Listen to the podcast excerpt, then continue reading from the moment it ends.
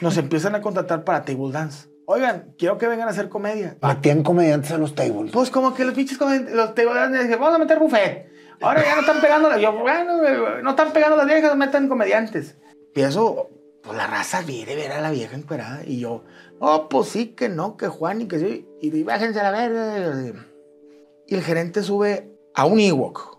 Digo, con todo respeto, era un Ewok. ¿Sabes los Ewoks? O sea, era una chingadera así.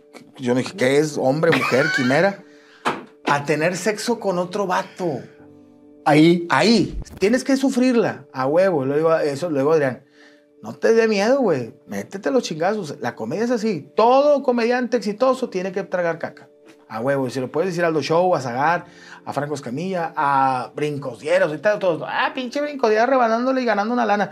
Yo lo vi en los tables, güey. Y lo vi en pinches afuera de casas así. Le dije, por e, todo es gradual. Tienes que chingarle. Tanto para ser hasta el mejor ratero del mundo. Tienes que chingar.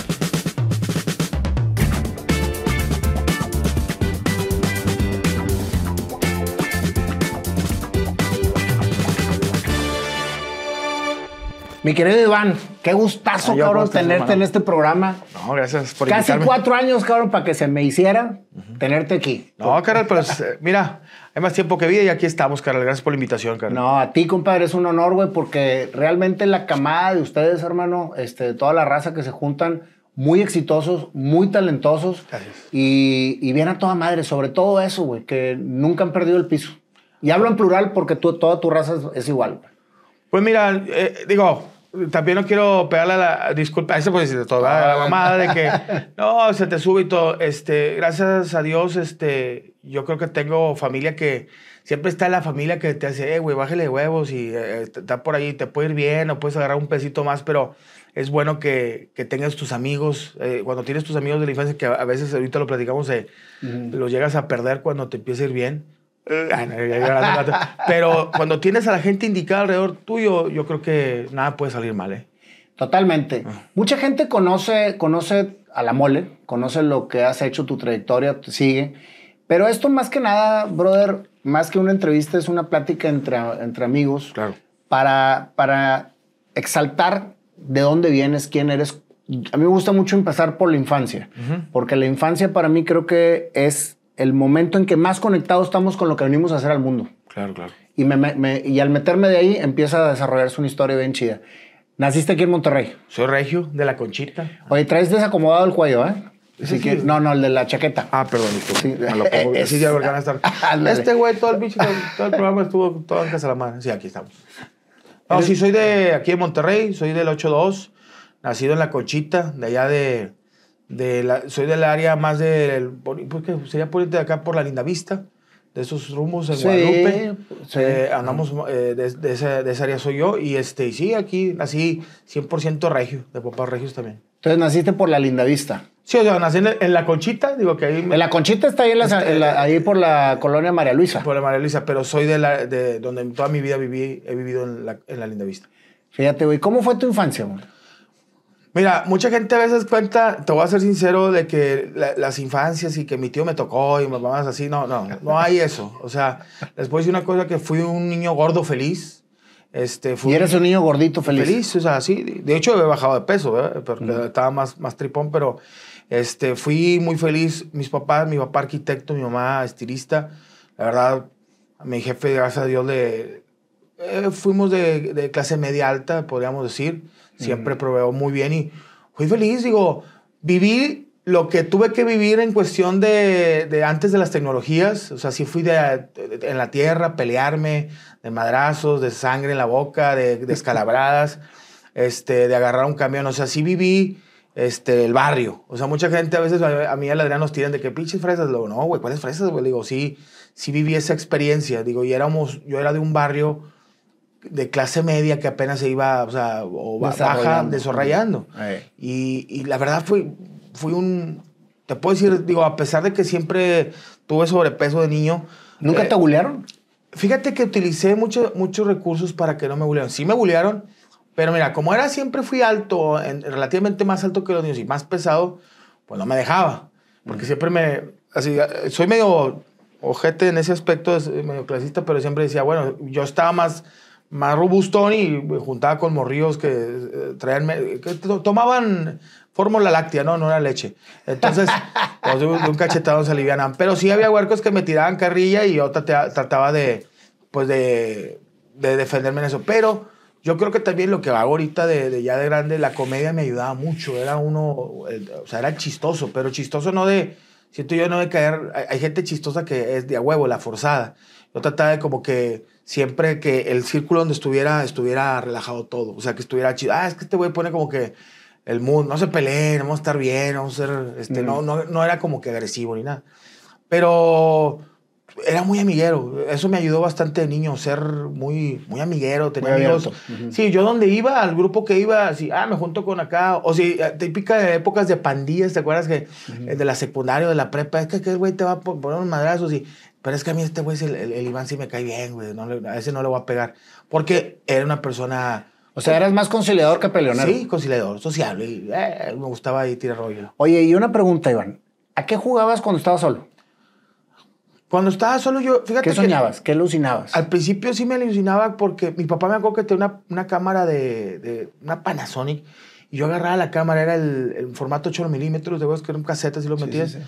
Que era cuando salíamos de vacaciones y grababas que en Cancún. Y, yo lo agarraba y hacía como que mis mini películas. Siempre quise ser como que director de cine. Así decía yo, me gusta mucho el cine, pero como que el pedo de la tele, desde muy niño, siempre grababa con los pinches monos del He-Man y agarraba una Barbie de mi hermana y, o sea, jugaba a, o sea, es una historia. Contaba historias yo con los, los monitos y, "Eh, este güey se va a empujar y se va a empinar este güey y, ay, no le pegues. Y, entonces, de morro siempre tuve esa inquietud así como, pues veía mucho la televisión, pero no había internet, era, veías el canal 12 de Don Rómulo Lozano y, Y Tello Mantecón. y Tello Mantecón y veía, es- yo veía, ¿te acuerdo? Me, me mamaba a mí ver, digo, por eso estuvimos acá, a, a Teresita, ¿te acuerdas de Teresita? Claro, co- cocinando con y Teresita. acá el de la Galería del Gourmet, ¿cómo se llamaba? El viejón. Este, el ¿Cómo se chef. llama? Se me olvidó, digo, una disculpa, pero era un señor que me mamaba porque, sí. porque este, agarraba las cosas con, con dos cucharas, ¿no te acuerdas? Sí, no, me acuerdo perfecto Se de él. volteaba el... Que era el de la galería del gourmet. Sí, era el dueño. ¿Cómo se llamaba este? Se me hombre? fue ahorita, la gente lo va a poner ahí en los comentarios. Sí, sí, lo sí. Pero me mamaba ver, porque era lo que había. Es que el canal 12 antes este, del cable y la antena parabólica, era lo que había, el canal 5. ¿Sabes por qué te pregunto esto, mole? Porque ahorita que me estabas diciendo que tú ponías a los pinches monos a jugar y era tu mundo. Mi mundo. O sea, tú estabas imaginando ser cineasta, tener la cámara, Sí. hacer como esto. Mi historia. ¿Y a qué te dedicas ahorita, güey? Sí. Comediante, digo, de, de todo le hago, pues soy comediante, conductor, locutor. Pero estás dentro de dentro de los del mismo medios. porque es bien complicado, compadre. Este, yo por ejemplo jugaba que quería ser cantante y no y no lo no lo cristalicé hasta 46 años después, güey. Y hay mucha gente que se desvía por completo de lo que realmente viene a hacer a la vida. Y empiezas a frustrarte, güey, porque dices, ¿qué estoy haciendo, güey? Ya no tengo esa alegría, ya no tengo esa, esa convicción o esa realización de chavo. Porque en esos momentos, güey, cuando estás chavo y estás tú en tu mundo y estás solo y estás contigo, realmente no estás jugando, estás visualizando a lo que vienes al mundo, güey. Y es cuando realmente dices, qué chingón estoy así y estoy en una, en una, en un momento de mi vida que estoy realizado. Y esa realización de repente se apaga, güey. Pues lo acabas de decir tú, carnal, tienes todas las razones, sí, sí, y da miedo, güey. O sea, Claro. eh, no me quiero ir tan, tan adelante porque yo sé que estoy Sí. entrevista, pero me pasó a los 19 años que yo estaba estudiando, no, fue como a los 20, estaba estudiando comunicación ¿Mm? y yo tenía un negocio que mi papá me había puesto de, de- de- de comida rápida y me iba muy bien. O sea, yo estaba en la caja y en ese entonces me acuerdo yo que me ganaba 8 mil pesos diarios. Digo, obviamente Ay, de ahí... cabrón. Ujú. Hay que- pagar gastos y invertir, todo. gasto y todo. Pero yo decía, güey, tengo 20 años y, y- y traigo 8 bolas en la bolsa. Pero yo decía, güey, yo no quiero vender hamburguesas, güey. O sea, sé que me, me puede ir muy bien y puedo hacer franquicias y me va a ir con madre. Pero yo veía Cablevisión y veía, por ejemplo, D99 o veía este, a otro locutor y yo, es que yo quiero eso, güey. O sea, aunque, ganes, aunque gane 6 al mes, pero quiero eso. Entonces, y me pasó eso. Esa es precisamente la diferencia de cuando uno se va por el billete y no por lo que realmente quiere en la vida. Y muchas veces el irte por lo que quieres, al final te va a recompensar lo que dejaste de ganar mientras que lo preparabas. Tienes toda la razón. Pero hay raza que se queda acá, güey. Y cuando se queda acá, está lleno el mundo de millonarios frustrados, güey. O de grandes directivos, güey, de la madre, pero que no están bien. Sí, que no güey, están- de que que no- tienes el éxito económico, pero no... pero no estás, a- no estás estás completo. Sí. No estás a toda dar. Y el hecho, e- ese hecho te lo platico porque a mí me pasó. O sea, cuando te, de- te des... Haz de cuenta que te jalan, güey, de ese sueño y de esa infancia y de toda esa visualización y te meten en un sistema en donde te dicen, tienes que hacer así, güey. Si no, no va a jalar. No va a jalar y tienes que hacer esto y ya ves, tu papá te puso un puesto de hamburguesas. Está con madre, lo estás haciendo, pero tú lo acabas de decir. Me sentía frustrado. Sí, o sea, pues yo veía a la gente... Yo veía lo que me gustaba y decía, yo quiero estar ahí, no quiero estar atrás de una caja registrada, aunque yo estaba recibiendo dinero, pero... yo- no, y hay gente que su sueño es estar así, güey. Claro. En la caja registradora vendiendo hamburguesas y les va con madre y son va- felices. y son felices y toda la vida venden hamburguesas y, y las mejores hamburguesas del mundo. ¿Cómo fue tu juventud? Ahora, cuando pasas de la infancia, que eras el chavito, gordito, alto, que con todo el mundo se llevaba toda madre, y que el bullying lo cambió por armonía. Hay, hay- un proceso que yo vivo que no lo he contado, que a mi papá le empieza a ir bien económicamente, él es arquitecto, y yo de estar en una escuela, una escuela bueno, estaba en un colegio, eh, el Salesiano Don Bosco, que es un colegio, mi papá, pues todos, todos, yo soy papá también, ahorita haces el esfuerzo de que tus hijos estén en mejor colegio o que tengan mejor educación. Entonces digo, me, me cambian a un colegio más caro. O sea, y más, eh, ya desapareció ese colegio, pero está en el obispado del colegio. Y a mí sí me pegó esa brecha de, de económica. Porque yo siendo un chavo de la Linda Vista, Claro, de barrio. que de barrio, que es una colonia clase media, aunque la Linda Vista pues es una, una colonia alta en, en Guadalupe, me voy a convivir con chavitos. Yo jugaba con vaqueros de la Linda Vista y me empiezo a convivir con chavitos de, de avispones y de pumas. Y chavitos que viven atrás de... En aquel entonces, eh, te estoy hablando de hace más de 30, 35 años, apenas empezaban las colonias atrás de Plaza Fiesta San Agustín. O sea, Sí, sí. que apenas empezaban el- el- el- todas esas colonias que ya no había esos edificios, ¿tú te acuerdas? Entonces, era como que, a ver, güey, ¿dónde vives? Y yo, no, pues en la Linda Vista o en Guadalupe. Y los moros no tenían la culpa y decían, ¿qué es eso, güey? O sea, habíamos ocho alumnos de toda la escuela que vivíamos para Guadalupe. Todos vivían acá en Cumbres, en...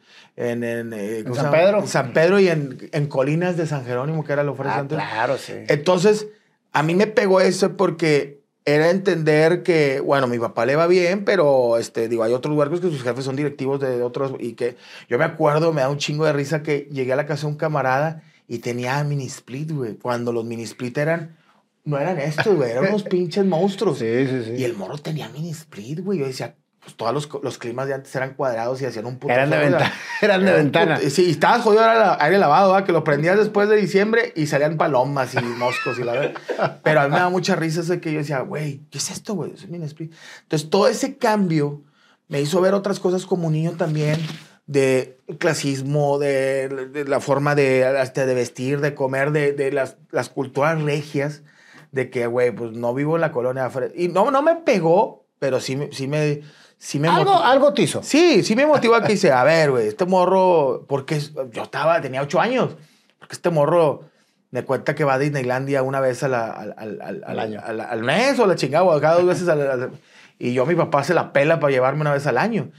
Entonces, ese tipo de cosas me hizo agarrar un carácter diferente en, en- en poder tratar con más gente, o sea, llevarme también como un güey que, que, que, que es de barrio, como un vato más fresón, hablándonos así, y me hizo ayudando el, el- el carácter. Pero viene una historia donde mi papá le, viene la caída del 93, ¿te acuerdas? Sí, que claro. que se, se, se depreció el, do- el peso, perdón. Y de vivir una buena vida, de que mi papá a cargo del año y todo, nos vamos a la mierda, güey. O sea, de, de- de- y se, ahí fue donde sentí verdaderamente que el valor de, de muchas cosas, de valorar primero a tu familia, de valorar las cosas, lo que, lo, lo que es, eh, lo, lo difícil que es este, conseguir un carro, una casa, un viaje, o sea, valorar lo que mi papá hacía por, por su familia. Cuando mi papá te traía siempre dinero, ya no lo traía. Entonces ese fue un, un- un bachecito que yo creo que fue un, un bache que me ayudó bastante en la vida, bastante como niño. Porque, Por estar en un colegio y después llegar a una, a, una, a una, secundaria. ¿Y qué fue, qué fue en esa? O sea, te sacaron del Salesiano y te metieron a una secundaria. primero voy al Salesiano, me sacan y me meten al colegio norteamericano, se llamaba. Estaba en el Obispado. Que era un colegio de, en inglés completamente. Y de yo vivir y convivir con chavitos, pum, vuelvo a caer. A una escuela muy bien, a una prepa muy bien. No, digo, a una secundaria muy bien que, que admiro y quiero mucho la Rómulo Garza. Pero ya no eran los huercos que hablaban todos inglés, éramos otra vez la raza. ¿Y no te sentiste más a gusto de volver? Sí, ahí regreso, estaba muy cerca de mi casa, este, agarro, pues, ¿cómo te diré? me acuerdo que esa vez reprobé eh, el examen de admisión del Regio Country y mi papá me pedorreó de que no mames, diga. Y yo quería que estuvieras ahí. Y yo creo que esa secundaria me ayudó bastante a también forjar mi carácter. Y ahí, carnal, exploté lo que es lo que hago ahorita hoy con, con por ejemplo, te cuento una, de se hacían las, las pastorelas. Ahí en la, en la, en, la, Rómulo Garza. En la Rómulo. o sea, en vez de entrar al Regio Country, entras a la Rómulo. Que mi papá tenía en ese entonces dinero para meterme al Regio, no paso el examen, quedé frustrado, entró al Regio, ahí le agarró un pavor a los exámenes de admisión, yo pensé que nunca en mi vida ya iba a pasar un examen de admisión. Y entró la Rómulo, y digo, bueno, estoy bien, no pasó nada, no, no, no, no va a pasar nada. Veía yo a mis amigos en el regio que seguían que estaban con la prima y mi papá cae con, con, económicamente. Y digo, pudo el, el, el, colchoncito para estar en esa secundaria. Pero ahí empecé yo a...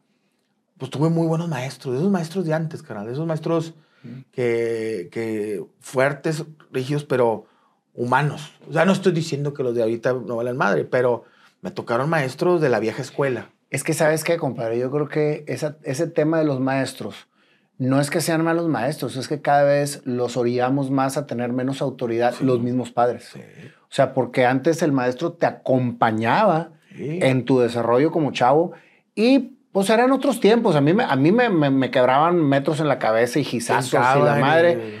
Pero, pero crecimos bien y crecimos con los valores bien cimentados. Claro. Y ahora que ni se les ocurra, güey. Nada porque se arma un relajo. Son diferentes tiempos. Claro. Pero, pero la verdad es que es bien importante tener maestros que te forjen, güey. Sí, a mí me tocó maestros. Le mando al profesor Ramiro, no sé si. Digo, ojalá, no, no, no quiero no, no, mal que esté todavía. Ya estaba viejón, pero Ramiro, la profesora Berta, este, que, que María también, digo, que me acuerdo, que eran maestros que, que me, me, me, me ayudaban. O sea, y luego eh, era un salón con más gente, acá en los colegios son más reducidos. Y eso ahora sí, métete a la jungla, güey. Y aprendí muchas cosas que me ayudaron también a forjarme como adolescente. A que no todo te va a salir, eh, la vida es injusta, también hay putazos, hay, desamores, hay este, gente, o sea, en la escuela pública y te das cuenta cómo están los chingas. Digo, es parte de, pero lo viví y yo creo que la secundaria fue el parteaguas a que me, a que me siguiera gustando más los medios de comunicación, porque te digo, por medio de las, las pastorelas. ¿Te metías tú a la pastorela? Yo me, yo me acuerdo que entré a una pastorela en segundo y secundaria, pero la, la pastorela era de tercera y secundaria. Yo como me había ido al colegio eh, en la primaria, me retrasaron un año. Yo traía un año retrasado porque es que entras a una escuela en inglés y no sabes inglés, te bajan un año. Entonces, yo entro a la pastorela y le digo al maestro, empiezo a leer el guion y es una persona normal, los, los, los, los ¿cómo se llama? Los, los pastores, los ángeles y los diablos. ¿Y qué eras tú? Yo era el, diablo mayor. Ah, tú eres el diablo mayor. El diablo mayor. Y le digo, oiga, no me daba oportunidad de... Al último era una pelea con unas espadas, el ángel Miguel y... El, el, arcángel, Miguel. Y yo, y ya, me daba una espada. Y le dije yo, oye, ¿y si le, le cambiamos la historia? Espérate, güey, pues ¿cómo, güey? pues imagínate que yo me saco un láser de sable de los Star Wars y el otro güey también. Pero eso es un ángel y un diablo. Y le digo, no, pero nada más para cambiarle el tipo de Star Wars. Pero, ¿y si cambiamos la historia que antes la pelea ponemos como si estuvieran todos en gradas y que pase una, una, una angelita con un, o una diablita con un cartelón en primera, primer round? Espérate, estás mandando la chingada. Le dije, nomás dame chance de la pelea. O sea, todo lo demás de, lo de Dios y el pesebre, todo igual. Dame la pelea que yo... O sea, déjame producir la pelea. Producir la pelea. Y la produje, la produje y, y el director, Mago, que en paz descanse, me, me subió y, oye, este muchacho, y se, pues todos se cagaron de risa, porque era una pastorela pues de secundaria, pero no se esperaran que, ta, ta, y, y hacer más pedo en la, en la pelea, que era una pelea que nomás el vato me iba a dar un, un espadazo y ahí me morí. Y yo dije, Le más interesante. Sí, yo dije, ah, cabrón, esto me gusta. O sea, me gusta, como decimos los regios, el pedo. O sea, que, que no, no sea todo flap. Que ya te gustaba desde niño, pero Desde conectaste otra vez ahí. Ahí en la secundaria lo conecté. Fíjate, güey. Porque hay gente que se tarda toda la vida en conectar, mole. Sí, claro. Sí, o sea, espera. Y yo le digo a mucha raza, vale cada maldito segundo si te esperas. O sea, si, como si el dueño de McDonald's hizo, si hizo el millón a los 50, el güey, o sea, cuando agarró... O, Sí, o Sam Walton. O Sam Walton, o el dueño de Kentucky Fried Chicken, que hasta los 60 años o 70. Entonces, a mí creo que me han pasado cosas graduales que se lo, le doy gracias a Dios hasta donde me deje, o sea, donde la vida me dé. Pero creo que a mis 40 años no soy el hombre más, eh, con más dinero del mundo, ni el hombre más fregado, y he estado en las dos. Digo, no en las dos, pero digo que he estado bien, pero he tocado también piso. Pero cada cosa que me ha pasado gradualmente, siento yo se lo agradezco a Dios por eso, porque ha sido gradual. Me ha dado, eh, eh, yo siento que, que te den esas probaditas y, y luego después te paran, espérate, güey, y luego otra vez, ay, qué rico, y luego otra vez. Eh, es lo que me ha forjado a que uh, no me, no me deschavete por completo. Qué interesante lo que acabas de decir. Cuando te llega el éxito rotundo en, de manera, en, eh, o sea, ¡tax! de repente ya eres, güey, porque, porque está pasando ahorita, Sí, compadre. Ahorita, de la noche a la mañana te pega un video, güey, y ya eres viral y ya eres figura pública, güey. Y la gente te empieza a seguir y a aplaudir y la madre. Y así como subes, al día siguiente sale otro güey y ya bajaste. Sí. Entonces, lo que acabas de decir es bien importante, es ir saboreando y entendiendo el éxito como parte de tu crecimiento, güey. Claro. No como una situación de que eres eh, tú el más chingón del mundo, porque ninguna persona somos lo que nos creemos que somos. Más bien estamos forjando para poder llegar a ser. Claro. Ese, eh, y, y te digo, yo no tengo nada en contra, digo, son las nuevas generaciones y, uno vamos envejeciendo y hay que, como digo en un monólogo, envejecer con estilo, pero vienen chavos nuevos que de repente dices tú, a ver, yo a los, a los 20 años pues, traía dos mil pesos en un, en un mes para salir con la novia, que no tiene nada que ver, pero ahorita un huerco, pues en un stream o en una campaña, o se hace viral y ya ya trae millones y se puede comprar un pinche. Yo me acuerdo que me la pelaba para comprarme un- una Caribe. Ojo, lo que estoy diciendo es que no a huevo tienes que sufrirla. Si te va bien desde el principio, chido, pero es saber entender el, el, el, el- pedo de por qué eres famoso, de verdad, y qué te va a dar hasta que tengas 50 años o 40, que esa fama siga. O sea, porque yo he visto amigos míos que los quiero mucho, digo, no los voy a mostrar, que dan el putazo y obviamente yo también lo hubiera hecho, compras el carro y las viejas y todo, y luego los ves cinco años después y dices, ¿y, y Sin el, nada. y el carro y las viejas? No, pues, pues, pues, pues, espérate, güey, le dije, "Eh, es una y una, si son tres pesitos, guarda dos y chingate uno, o sea, pero pues, tienes 20 años, güey, le dije, todavía, pues, si Dios te, da, te quedan 40 o más. Entonces, yo creo que eso se lo agradezco bastante a Diosito, que las cosas que he hecho han sido graduales, porque he disfrutado mi etapa de radio, mi etapa de tele, mi etapa de internet, mi etapa de lo que he hecho, a a- despacito y, o sea, Pero fíjate, despacito, pero siempre en ascendente. Sí, gracias a Dios. Digo, Siempre en ascendente. Ahora, este, después de la pastorela de la Rómulo Garza, ¿qué siguió?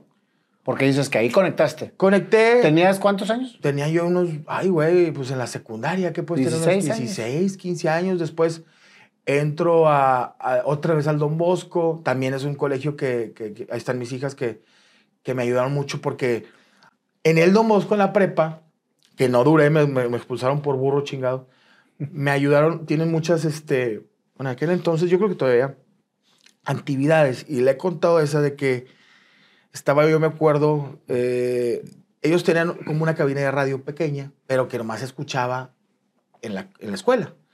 Entonces me decía, la, la manejan padres, este, y me dice un padre, oye, los de la prepa era- iban iniciando la prepa en ese colegio, no tenían prepa y éramos los primeros alumnos de prepa. Y me dice, oye, cada viernes, después de clases, un, un grado de prepa o de secundaria pueden subirse, poner música que no sea, no diga maldiciones, porque estaba Molotov y te acuerdas. y eh, jugarle al locutor de radio.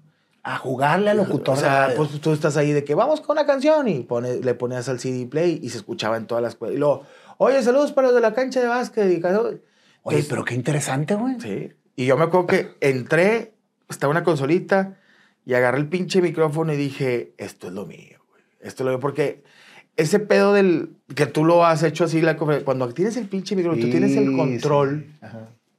Imagínate yo de 18 años. Un saludo para Panchita de la cancha de básquetbol. Ah, cabrón, o sea, yo tengo el control. Y lo, eh, para los que están ahí jugando fútbol. Entonces, y, y volteaban a verte y yo dije, ahí tronó algo. Ahí tronó, dije, güey, este pedo. Y lo, vamos con esta canción. Y ponía la canción y la raza se prendía y que como lo hacía bien, porque creo yo que lo hacía, me empezaban los demás eh, salones, que no estaba en su salón. Oye, güey, el año, el, año, el viernes que viene, me tocan a mí, pero pues habla tú, güey, ponemos nosotros nuestra música, pero tú ahí, de, tú eres de madre. Pues yo, claro, güey. Me aventé varias, y así fue otra cosa que me ¿Esos fueron tus inicios de locutor? Inicios de locutor de radio. O sea, fue mi inicio. Mi inicio así de que yo decía, este, este es el pedo que quiero hacer. Esto es lo que quiero hacer. Este, y ahí también volví a ser pastorela y ya me dejaban a mí. Ya eres el dueño del script. Del script, modificar la pastorela y a ver, vamos a sacar un diablito acá manerado y esto y el otro, meterle, pues, pendejadita. Más de comedia. Más de comedia, ya era, era una comedia. No era la típica pastorela de, Ay, y esto y esto. Y, a la gente le gustaba. Me subí a cantar y había muchas. Eh, eh, se lo agradezco mucho ese, a ese colegio porque me dejaban sacar, a veces era maestro de ceremonias, y le rascaba lo que me gustaba. ¿Y estabas en, en la Bosco, estabas en prepa? E, era en preparatoria. Era en preparatoria. Y luego me pasa un pedo, estar en un colegio, en un colegio bien y todo, no, repruebo un examen, que le digo que repruebo matemáticas, de que al último ya me pusieron un pinche examen de árbol a gato como perro, así a, barda, así de, ya une la pinche línea, güey, estás bien burro. Y me voy a una prepa. Pero estás de acuerdo que no era que fueras burro. No, no, no, muy bueno para hacer acá. No era bueno para y Es que es lo que la gente debe entender, güey. O sea, la gente no es que sea mal estudiante o sean burros o no les gusten las cosas que... más bien, no están haciendo los, lo que realmente hacen y que quieren hacer. Si imagínate si hubiera existido en tu momento de la prepa la clase, güey, de locución, pues, hubieras exentado. Claro. Y más todo lo que está alrededor. Entonces, si, si pudiéramos tener la oportunidad de, de fortalecer lo que los chavos o las chavitas, güey, están, están empezando a, sacar, a, sacar haríamos grandes personajes de todos tipos de situaciones, o sea, matemáticos, químicos, eh, locutores, artistas, de todo tipo. Sí, apoyarlo en lo que, a ver, ¿qué te gusta? No imponerle. Y no estoy criticando el sistema de educación, pero sin embargo yo creo que tenemos que ir evolucionando para poder enfocar a las personas en sus fortalezas y no hacer que sus debilidades mermen sus fortalezas, porque luego estás preocupado por las matemáticas, güey, y se te olvida que eres locutor. Si te das cuenta que el gringo hace eso. O sea, el gringo en las universidades dice, pinche vato es un burrote, pero es una pilinga para el básquetbol. Entonces dices, güey, pues échale ganas, güey, te echo la mano con las matemáticas, pero te apoyo, porque este güey va a la NBA, o sea, claro. O va para Michael Phelps para nadar. Entonces, eso yo creo que se debe hacer de que, oye, si ves que este güey es bueno para esto, no que le pases las materias, pero también ayúdale a que lo, a lo que es bueno, este, vaya para arriba, o sea, y, y, no sabes quién vas a tener en un futuro. Y sabes qué, Mol, es bien triste, güey, porque regularmente cuando sucede eso, te dicen, deja de hacer esto para que te enfoques en pasar la materia. Olvídate ahorita de andarle de, locutorcito. Sí. Y te ponen acá y te, luego te frustras, güey. Y no la vas a pasar, ¿eh? No, no, no dice, si como quiera, este, así de que si saber que el contador después en el futuro es el que te va a ayudar, güey. O sea, ah, pero digo, pues no te, yo, yo le digo a mis hijas, no te va a ser una mejor o peor persona el, que se, el sacar la Y de la casita. O sea, le digo, apréndelo. Pero le digo, si no es lo tuyo, pues con que lo pases, o sea, que... Con que lo pases. y se acabó, no, no, te exijas, no exijas tanta calificación, ¿verdad? Sí, sí, y digo, mira, en la vida pasa de todo. Digo, como me tocó chavos muy inteligentes que eran los que sacaban buenas calificaciones y desgraciadamente no les fue bien económicamente y veía camaradas que eran un desmadre en la, en la, secundaria y fueron buenos para los negocios y pusieron sus negocios y les fue bien. O sea, digo, a, veces la vida es así. O sea, no siempre todo es color de rosa, como que al, al, genio le va a ir con madre y hay algunos que sí le va bien. Pero digo, para que no se ganchen. Yo a mis hijas les digo, eh, no te voy a exigir las mejores, si las puedes sacar chido, Pero también no me tires tanta güey. Mi papá siempre me dice así, pásalas, güey. Ya, ¿con cuánto pasas? Con siete. Saca puros siete, vale madre, pero pásalas. O sea, prepárate, güey. Tampoco te, no te voy a poner a vender naranjas ahorita. O sea, quiero que hagas una carrera. No, está bueno, jefe. Le damos los chingazos, güey. Pues sí. ¿Cómo, ¿Cómo? Era lo que te iba a preguntar. ¿Cómo reaccionaban tus papás con todo lo que estabas viendo tú? ¿Cuántos hermanos son, mole? Tengo dos hermanos. Tengo una hermana, eh, mi, mi hermana es diseñadora de interiores y mi carnal Phil, eh, a Marjorie Phil, este, es arquitecto. Ellos siguieron más por el lado de mi papá, que es ¿Más grandes o más chicos que tú? Son, son menos que yo. Tengo una o hermana sea, de tú eres el 30. más grande. Sí, de 36, que es mi hermana. Yo tengo 40 y un hermano de 32 por ahí. Entonces somos... Quieras que no, al grande le toca forjar el camino. Sí. ¿Y no. cómo era tu relación con tus papás? Muy bien, la verdad. Mi papá siempre fue... Mi mamá fue la base, o sea, es, es la típica familia regia que el papá trabaja todo el día y, y, este, y, la- y la, y la mamá es la que está ahí en casa. Mi mamá es una, una gran... Ella es estilista, digo, mucho tiempo tuvo... De hecho, la, la admiro mucho porque un tiempo que tuvo una estética y mi papá le fue mal cuando fue la caída de... Y ella. Y ella nos, ella nos mantuvo, o sea, de ahí sacaba los cortes y todo. Y, pero mi papá lo, lo, lo admiro también mucho, tengo muy buena relación con él, lo quiero mucho, el Alarqui, porque a pesar de que no lo veía, eh, él, o sea, lo veía poco en el aspecto que lo veía en la mañana, me iba a la escuela, y mi mamá nos iba a dejar y le veía, papá, yo lo veía embotado y ya fajado y ya me voy a trabajar. y- pero siempre le digo a mi papá que lo vi como, fue mi inspiración, o sea, igual que mi madre. Pero como hombre yo le decía, es un ganador el cabrón, o sea, es un viejo ganador y lo veía fuerte y sigue, siendo fuerte, un hombre que le- lo respeto mucho, siempre vio por nosotros, o sea, a veces uno dice como papá no debes de chi- chi- ¿cómo llama? chiquear a tus hijos, pero pues, pues, pues si no los, no los quieres y no los apapachas, ¿qué haces? Yo lo hago con mis hijas, entonces Claro. mi papá era mucho de, cuando tenía, eh, no escatimaba con nosotros y nos daba lo que, nos, lo, que quería, y, pero también algo que me gustaba mucho mi papá era la, la forma en que me educó, igual que con mi madre, de... Él no me lo... de- no, no era el vato que, eh, tienes que ser un cabrón chingón, no, no. Con, como él hacía las cosas, indirectamente me hacía entender que yo tenía que ser chingón, güey. o sea, Por admiración, Por no por imposición. no, nunca fue ojete conmigo, me- yo creo que nunca me pegó. Fue un- es un buen hombre, ¿no? O sea, que dijeras, oye, pedote y golpear a mi mamá, ¿no? O sea, sí, se pelea con mi jefe normal, pero... Y algo que le, le- le saqué mucho lo, lo, lo, lo, lo amiguero. Mi papá tiene muchos amigos y, y- y los amigos lo quieren, es chistoso. De hecho, yo siento que a mi papá le hubiera gustado hacer lo que yo hacía, lo que hago, y se ve mucho reflejado en mí. Pero como arquitecto yo siempre lo admiré, me veía sus, sus, las construcciones que hace, y yo decía, ay, güey. Yo hasta decía, yo no soy arquitecto, pero decía, güey, metiste madera, concretos, ladrillo en todo, y esto, y piso. y- Entonces son cosas que yo, no hay una historia de mala, o sea, sí tuvimos poquillas carencias y vivimos ratos difíciles, pero... yo Nada creo que, no, que los empinara como no, familia. no, no, como familia. Eh, y me la curo ahorita, recuerdos, o sea, de, de cosas de que de mi papá traer una Cheyenne del año, después traer una Caribe jodida porque no traía lana y de que íbamos manejando y se le salía la bola de mane- Pero luego ahorita te la curas y de, de, de- de esas situaciones. Yo creo que eso es lo que te forja como ser humano y como familia que, pues la vida es del altibajos, güey. Mientras, yo, siguen mis papás juntos. Entonces, mientras estés bien con la familia, yo no te, yo les he dicho a mis, a mis hermanos, a ver, y te lo digo de carnales, o sea, un día mi papá le dio un preinfarto y ¿qué les voy a dejar? Dije, güey, si yo fuera tú, vendo, si tienes propiedades y, la, y me, me voy de Europa y me compro un pinche Ferrari y es más, si te sobra dinero, quémalo y métate arriba de él. Entonces le dije, tú ya me dejaste algo.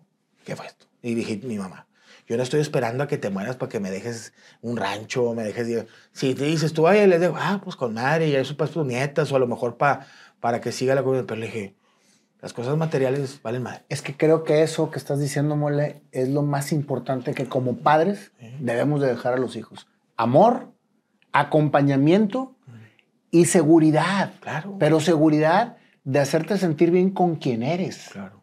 No hacerte que seas una persona que no eres, güey. No, y, y luego ves, se muere el papá y los hermanos peleándose por la lana, güey. No te la vas a llevar, güey. O sea, yo, yo le digo a mis hermanos, ustedes, y son menos que yo, soy el grande. Y a veces dicen, el grande es el ojete. Dije, yo les puedo decir una cosa, que yo nunca me voy a andar peleando con ustedes por dinero, mi jefe. Dije, si no, dije, yo no quiero que se me muera nunca. Dije, pero despreocúpense de ese pedo. Dije, es más, si eh, al que ande más eh, empinadón, a ese hay que liberarlo. Dije, pero Eso se lo dije a mi papá esa vez que estábamos en el hospital. Él me decía, es que, ¿qué, qué les voy a de- dejar?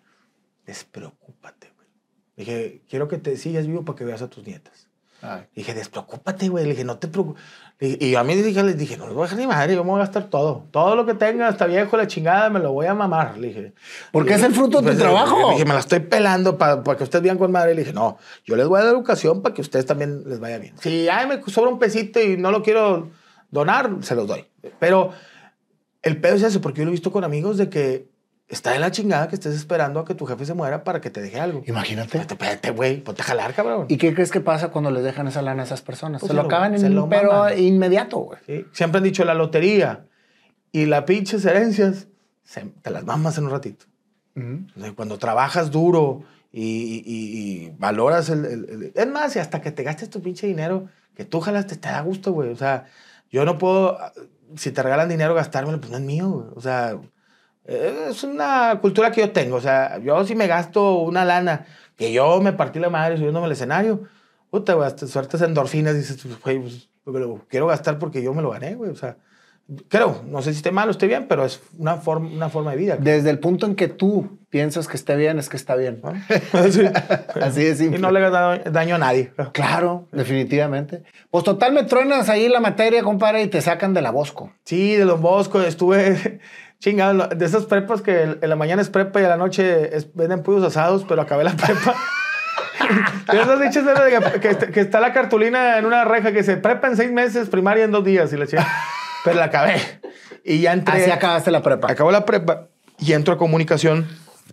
Y ahí es donde ya dije. Así es lo ahí ahora sí es lo ah, tuyo. de cuenta que navegué como, como pinche pez en el agua. Pues ya. ¿Qué te hizo estudiar comunicación? Digo, el hecho de que quería yo hacer radio, televisión. Siempre desde niño quería salir en la tele. O sea, yo veía a Paco Stanley, que digo, este, yo admiraba mucho a, Ramones y todos estos, estos cabrones que eran de la, de la tele, güey. Que no existía, tú sabes. y eran, tú- eran estandoperos en aquel Sí, entonces. sí. Y no había más, no ¿eh? había- o sea, eran, eran los que se paraban a hacer stand-up en la tele. En la tele, güey. Y, y sí, el cine, las películas. Yo soy muy fanático de, de actores como eh, Adam Sandler, me acuerdo, Will Ferrell, el, el que chupaba yo, eh, Eddie Murphy, que le hace las películas. Entonces eran comediantes que decías tú, hijos de su pinche madre, ¿cómo son? Para yo, uno de los mis héroes es eh, Will Ferrell, que de Saturday Night, Saturday Night Live. Buenísimo, güey. Ese cabrón, yo una vez me acuerdo ya, tenía unos, antes de los 30, me compré eh, un- lo mejor de Saturday, Saturday Night- Night Live de este güey y vi su casting, güey. Y también me tronó la, la, la tacha, como dicen, donde dije, este es un genio, o sea, me acuerdo que, y de hecho eso, ahorita te lo digo, pero parte de su casting agarré una cosa para sacarlo, yo saqué una serie en LOL de Ujú. Amazon Prime y ahí lo apliqué, pero me acuerdo mucho también en la carrera que compro el DVD. Todavía no quería hacer stand-up, ahorita te digo dónde llega el Ujú. stand-up, pero me gustaba un chingo la comedia. Pues yo, lo, él y lo que era Polo Polo, Chichas, era como que la secundaria tenía el cassette de Polo Polo si te lo quitaban. ¿Quién traía este el señor majadero? Y me lo puso mi papá. Mi papá me ponía Polo Polo. ¿Ah, sí? Sí, yo, no, Polo Polo es un pinche genicazo, pero me acuerdo mucho de, como a mí me gusta la- la- el cine, una cosa es hacer este, reír solamente diciendo algo y otra es también meterle, como dicen, pirotecnia y moverte y hacer de- desmadre. este, me salió eso lo de Will Ferrell, de cómo el vato te decía, a ver, güey, hazme reír. Y el güey me acuerdo que es una cosa muy pendeja, pero dice, él está así sentado y dice, oye, Laura, quítame todas las, todas las citas de hoy, como si estuviera en una oficina. Se sienta y empieza a hacerle como un gato con una bola de estambre. Tú dirás, eso no da, risa, pero dije, a ver, güey, ¿qué tan pinche enfermo está este cabrón para ponerte un escenario de un empresario que te dice, no quiero una, y se pone a hacerle como un gato? O sea, me tronó, dije, este güey es un genio. Y de ahí empecé, a, te soy sincero, a agarrar gente que, comediantes, digo, uno es Chichas, uno es Polo Polo, y los gringos, Eddie Murphy, Will Ferrell, Adam Sandler. Empezaba a agarrar ciertas cosas de ellos para Y yo- todos muy diferentes, ¿eh? todos diferentes. Para mí, el, el máster de máster es Polo Polo. Yo he estado con mi compadre Franco. Escamilla y le digo, vamos escuchando, o con Adrián, vamos en giras y vamos escuchando a Polo Polo. Que era un, era un hombre que estaba por, muy adelantado a lo que era sus tiempos. Ese güey fue el primer que se hizo viral sin ser, sin haber internet. Era de cassette, güey. Y el cassette de Polo Polo, De todos nos lo pasábamos. Todo lo pasamos. y decías, te lo vuelve a contar ese güey de la chingada. Yo lo iba a ver al IMSS y te volvías a reír. Porque era, y era un vato culto, sabía- vi- viajaba, te hablaba de España, de Francia, y de que jugaba golf, y, y, pero también te hablaba de la cuacha. Y decías tú, no mames, este hombre es... Bueno, yo creo que parte de mi comedia, muchas cosas las absorbí de, de ese gran señor. Fíjate nada. Don Polo Polo. Todavía vive Polo Polo. Sí, hombre, desgraciadamente yo creo que le dio algo de que no quisiera que vea, digo, nunca chinga, pero lo peor a un comediante es el Alzheimer. Ah, le dio Alzheimer. Tienes que recordar tus rutinas, pero yo creo que donde quiera que esté el señor y si hace esto viral el clip que se va a hacer, eh, dejó a todos, todo, usted es el papá de los pollitos, dejó a todos los comediantes, somos lo que somos por Polo Polo. Hasta Franco Camilla, el que me digas, o sea, y pa- Franco lo ha dicho, o sea, es- es- había muchos comediantes, pero él era that shit, como dice el comediante. Y fíjate que si te pones a analizar, yo creo que tú eres una mezcla de todos, Sí, con tu propio estilo. claro, claro. Yo, Por no- todo lo que me estás diciendo que la absorbiste, ¿no? Yo empiezo a ver, a ver cómo camina este güey en el escenario, cómo este vato habla, las pausas, cómo cuenta el chiste, cómo rematan. No me estoy copiando su rutina, solamente No, no, estoy no, agarrando- con tu estilo. Es que todos tenemos que tener una inspiración Claro. para poder hacerlo. ¿Sabes que en Japón, los japoneses es un orgullo que los copies? Sí, O sea, para ellos es un orgullo que tú, que tú puedas hacer lo que ellos hacen y están esperando que lo hagas mejor. Para los, los occidentales, eso es precisamente lo contrario. Sí, no me es estás me estás copiando Sí. y estás haciendo, estás haciendo lo que, yo, lo que yo hago y por qué lo vas a hacer tú. Y no hay manera de progresar si no hay una inspiración con alguien que te esté ayudando a crecer. Claro. ¿Estás de acuerdo? O sea, entonces todos tenemos todos algo de algo, o sea, o algo de alguien más bien, que vas precisamente haciendo tu estilo inspirado en otras personas. Claro, y eso, es, es- eso todo lo- nos va a pasar. O sea, por algo tienes que empezar. No vas a agarrar el hilo negro tú y... no, yo- sí te puede salir a- a- algo que tú iniciaste y, y, ah, bueno, fuiste el, el precursor, pero tienes que ver también de los grandes que... ¿Por qué fueron grandes? O sea, este, sus ejemplos, ¿no? Pero, ¿Estudias comunicación en la uni? ¿En dónde? no, estudio... Todavía existe la escuela. Chinga, todas las escuelas que estoy desaparecen, chinga. No, este, el ICAM. eh, eh, con, con- empezó una escuela allá en el, en el Obispado, iba. Grande, ICAM. El ICAM. Todavía creo que Sí, está en el- pues era del IPA, del ICAM, ¿no? No, Ahí no, por. Padre Mier. No, no, no, el ICAM está en el Obispado. Por eso, Padre Mier ya Sí, después, sí. topaba De- después de, de, después de acá de... Antes de llegar a Alfonso Rey. No, sí. ¿cómo es la que baja? La de Bol- Simón Bolívar. Sí, sí, sí, sí, es el ICAM. Ahí- ¿Todavía existe? Todavía existe. Oye, pero es muy buena universidad el ICAM. Sí, la, la verdad, yo en mi época me tocaron excelentes maestros. Eh, uno de ellos fue Polo Álvarez, que es locutor de radio de la vieja escuela y, y este, grandes maestros, maestros de fotografía, maestros que, le- que les aprendí bastante. Pero lo chingón cuando tú traes esa inquietud y te dejan hacer esa inquietud. Yo entrando al ICAM, tenían su canal de, televisión por cable.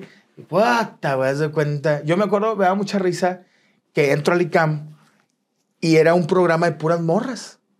Y me dicen, y yo, pues imagínate, me acuerdo en aquel entonces, gordillo, pelos güeros, porque estaba de moda el pero Ahorita todo. Ah, lo traías pintado, Bad Bunny, no, güey, espérate, no, el peróxido que existe- hace años, güey. Desde Pearl Jam, güey, de los 90, digo, yo me, me- pelaba el, y traía motito, eh, ropa muy llamativa así. Y, y me dicen, oye, le digo, quiero entrar a hacer yo ahí conducción. Es que es un programa de revista. Pues pura huarquita bonita. Y yo, pues, gordillo, pero muy llamativo. Me vestía. ¿No te acuerdas? Había una marca que se llamaba Fubu, hace muchos años. Fubu. Fubu, que era de jersey, era naranja con Sí, verde. sí, o sea, sí, te veías a sí. pinche dos kilómetros. Y yo me vestía así muy naranja, así muy. Pero así me gustaba. ¿Te acuerdas de una, de una tienda en McAllen que se llamaba Jim West? Sí, Jim West, Que- te pasaste. Y la- Chess King. Sí, Jim West. Jim West y Chess King, que eran las dos tiendas competencia por quién era- tra- sacaba más fluorescentes las cosas. Eh, a ver y más así, más aguadas y más este, Chingüe, de ese tipo. Del fubo. Sí, así cuenta que yo compraba ropa de esas de gringo, de rapero gringo fluorescente. Y me decían, pues tú, pues, no, no era yo el prototipo. Y me decían, te vamos a dar una capsulita. Dice, vas a ir al, ¿cómo se llama? El CEDIM, me acuerdo. A entrevistar de moda, así. Y yo, pues no mames, mira cómo me he visto de la chingada. Tú al CEDIM Sí, sí, sí. Y cuando uno quiere salir a, a cuadro, aunque sea en cable, agarraba lo que fue a chingar su madre. O sea, yo andaba ahí de este, con chavitos, y tú, ¿qué onda? Y lo que fuera. Y salía tres minutos. Y ahí estaba yo. El programa salía en Cablevisión, me acuerdo. eh, había do- dos, en D99, en cable, compraban tiempo ahí. Y en. Se llamaba, era Televisa, que no era el canal 2, era el otro, el 34. Pinches horarios objetísimos, esos de que terminaba el programa y ¡pum! las barras de colores, así. O sea, tenemos ese horario. O los sábados, así, los días que de juego de fútbol, ahí los veía. Después de, de- después de, de anunciar todos los productos. todos los productos y ahí salió un pinche mago vudú y ya salías tú. Pero qué bonita esa experiencia de, de de decir, salí en la tele. O sea, el, ver, el verte el cuadro, o sea, ver el cuadro de, de, de tú estar ahí en la, en la, en la televisión, en la caja, y dices tú, ay, güey, valió la pena, güey. Aunque sea, aunque nadie me vio. O sea, na- no recibí una llamada de, te vi, nadie me vio. Pero, pero tú te Pero sentías- yo me veía ahí. Oye, acordándome de eso, güey, yo salí en tenis y malteadas. Era un programa en el canal 28. No, chingue, sí me acuerdo. Cuando tenía 18 años o 17 años, yo quería también ser- salir en la tele y fui a pedir trabajo de actor. ¿Y qué te Y dijeron? me lo dieron. En el 28. En el 28, No, en tenis y malteadas, salí una vez. Era, era, yo era el gerente de una compañía de recursos humanos y la muñequita Elizabeth, que, le, que- que le mandamos saludos, Saludos. Era, era, era, era, creo que era la muñequita Elizabeth. Sí, una de está en el muñequitas. 28, está Era estaba en el 28, ¿va? Sí. Ella tenía un papel ahí también, pero ella la- era la, la protagonista. Este, y salía en un papel así chiquillo. No, y te imaginas cómo me sentía de No, es- alzado. te- te- yo me acuerdo también una vez, an- cuando está en la carrera, me hablan del canal 28 y me dicen, había un programa que se llama Al Día o así, de esos de las mañanas. Me dicen, necesitamos un chef. Yo soy chef. Yo no era chef, güey. Pero habías tenido hamburguesas o todavía no las tenías. Apenas estaba haciendo las... Y yo, yo soy chef. Me pasé de lanza al chile. Me dice el vato, ok, güey, vamos a mandar una cámara y grabas una receta. ¿Sabes qué hice, güey?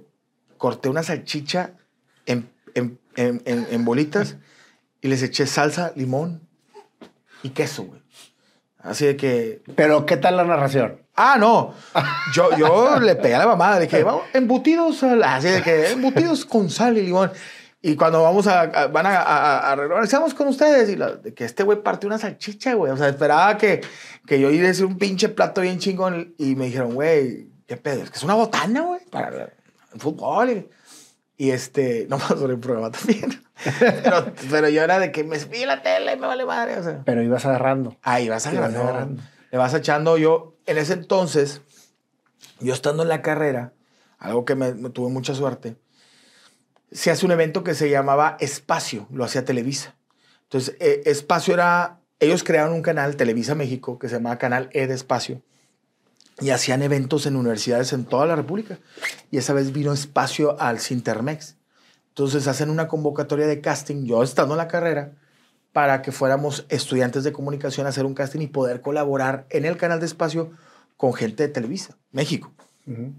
Esa vez me acuerdo mucho, fuimos raza de la UDEM, fue gente de la UDEM, del TEC, de la UNI, fue del ICAM. y del ICAM fue Mario Banzini, este, paz descanse- no, Oye, yo dije, saludos a Mario. Pero no, digo que Mario Banzini en ese entonces, y este, estaba esta chica, eh, estoy tratando de, que ya se retiró creo, que estaba en, en, en Noticieros Televisa. Lila Cortés, se llama Lila Cortés y yo. Quedamos del, del, del, del ICAM. Fuimos del ICAM a hacer casting. No sé por qué obra, omisión o la chingada de que Mario no fue el otro día, agarró el pedo, Lila no pudo y yo sí fui. Y de, queda, de los de Monterrey quedó yo del ICAM, quedaron dos morrillos del, del UDEM y como cuatro del TEC. De la UNI creo que uno ¿Y qué era? ¿Para qué era el...? era conducir. Acuérdate que ellos tenían su, su- salía su señal en el canal E, que había, se veía en Sky, cuando está ahí, eh, iba empezando. Pero eran unas conferencias en Cintermex donde venía el perro Bermúdez y venía Telehit y, y- y entraba Cemex y un, un evento para los estudiantes. Entonces yo era, estaba conduciendo al lado de, pues del Perico Padilla que salía con Omar Chaparro en ese entonces, que ahorita es mi amigo, este, conduciendo con esta Horacio Villalobos, que lo vi en TV Azteca y me pidió una foto. O sea, digo, no me mamón, pero dice yo, yo, "Ay, Horacio Villalobos, no mames. Yo era estudiante de comunicación. Y me aventé tres espacios, este, uno en Monterrey, después me hablaron y ya pagado, yo estudiando, a San Luis y a Culiacán. Y en San Luis tuve el gusto de trabajar con la hija de Manuel, se llama Giovanna H. Hasta yo tirándole pedo a la hija de Manuel. Me, me- me da risa porque me dice, ¿tu papá qué se dedica? Y, me dice, y le digo, "Ah, mi papá es arquitecto y mi mamá es estilista. Y tu papá dice, mi mamá es este, empresaria y mi papá es cantante. Le dije, ¿quién es tu papá? Dice, Emanuel. Dije, no mames, el de la chica de humo. Dice, sí. Y, y me lo presentó y todo. Guapísima chava, digo, ya casada y todo, con todo respeto, pero conducía ya yo con, con gente de Televisa, así con Televisa México. Entonces, este, ya, yo en la carrera, yo ya tuve el privilegio de trabajar con el productor Rafael Baldwin en Paz Descanse, que fue uno de los productores de Siempre en Domingo, de esos productores ojetes, pero de los buenos de antes, de que te, te hacía llorar. Pero cómo le aprendí al hijo de la fregada, porque era un... Ese señor, decías tú, ¿cómo te pones a... a- a- ay, ay, ay? si este güey ha, ha trabajado con Emanuel, con Luis Miguel, con Raúl Velasco, con...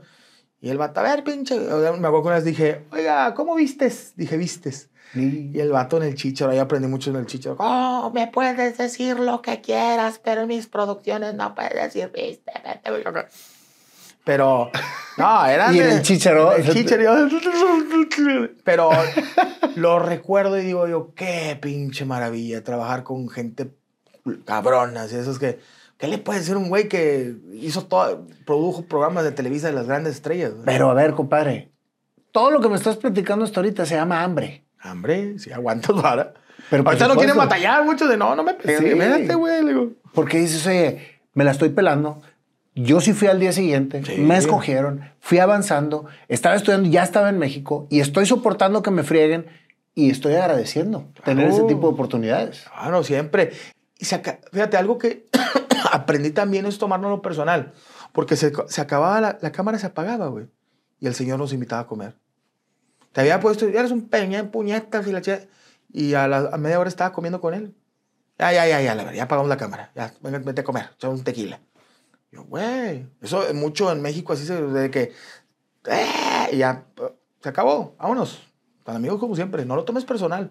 Y eso me ayudó bastante. O sea, yo, oye, güey, pues ahorita me estás perdiendo. Sí, güey, pues ya, ahorita estamos jalando, ya no estamos jalando. Vamos echándonos un tequila. Ah, bueno, pues mal. Pero en la carrera me ayudó mucho porque gracias a Dios se da eso. O sea, ese empiezo a entrar en, cable y luego se me da eso de espacio y ¡pum! Hago un casting para D99. En aquel entonces estaba Adrián Peña, ¿te acuerdas de Claro, lo entrevisté. El gran Adrián Peña. que- Gran Adrián Peña. ¿Qué es lo que digo? Una cosa les voy a decir y no quiero ya sonar viejito.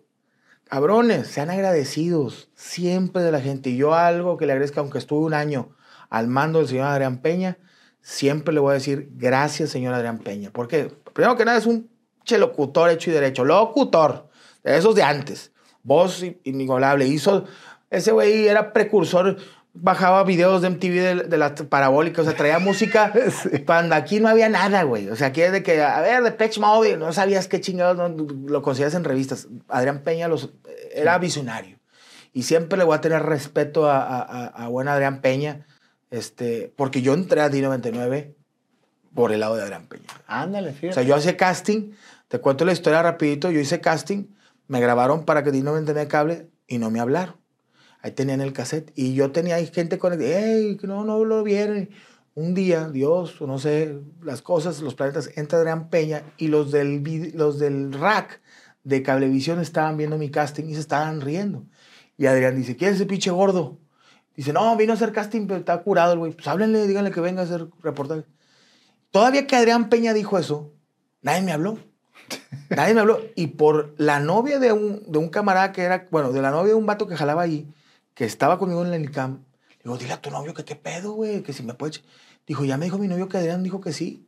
Entonces el vato me consiguió el teléfono del productor de tele, que le estaba valiendo un kilo de pilinga yo.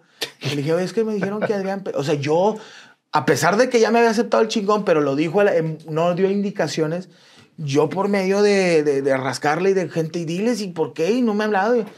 Pude llegar a, o sea, aunque los hartara de que, ah, este pinche gordo. A ver, ya, vente, güey.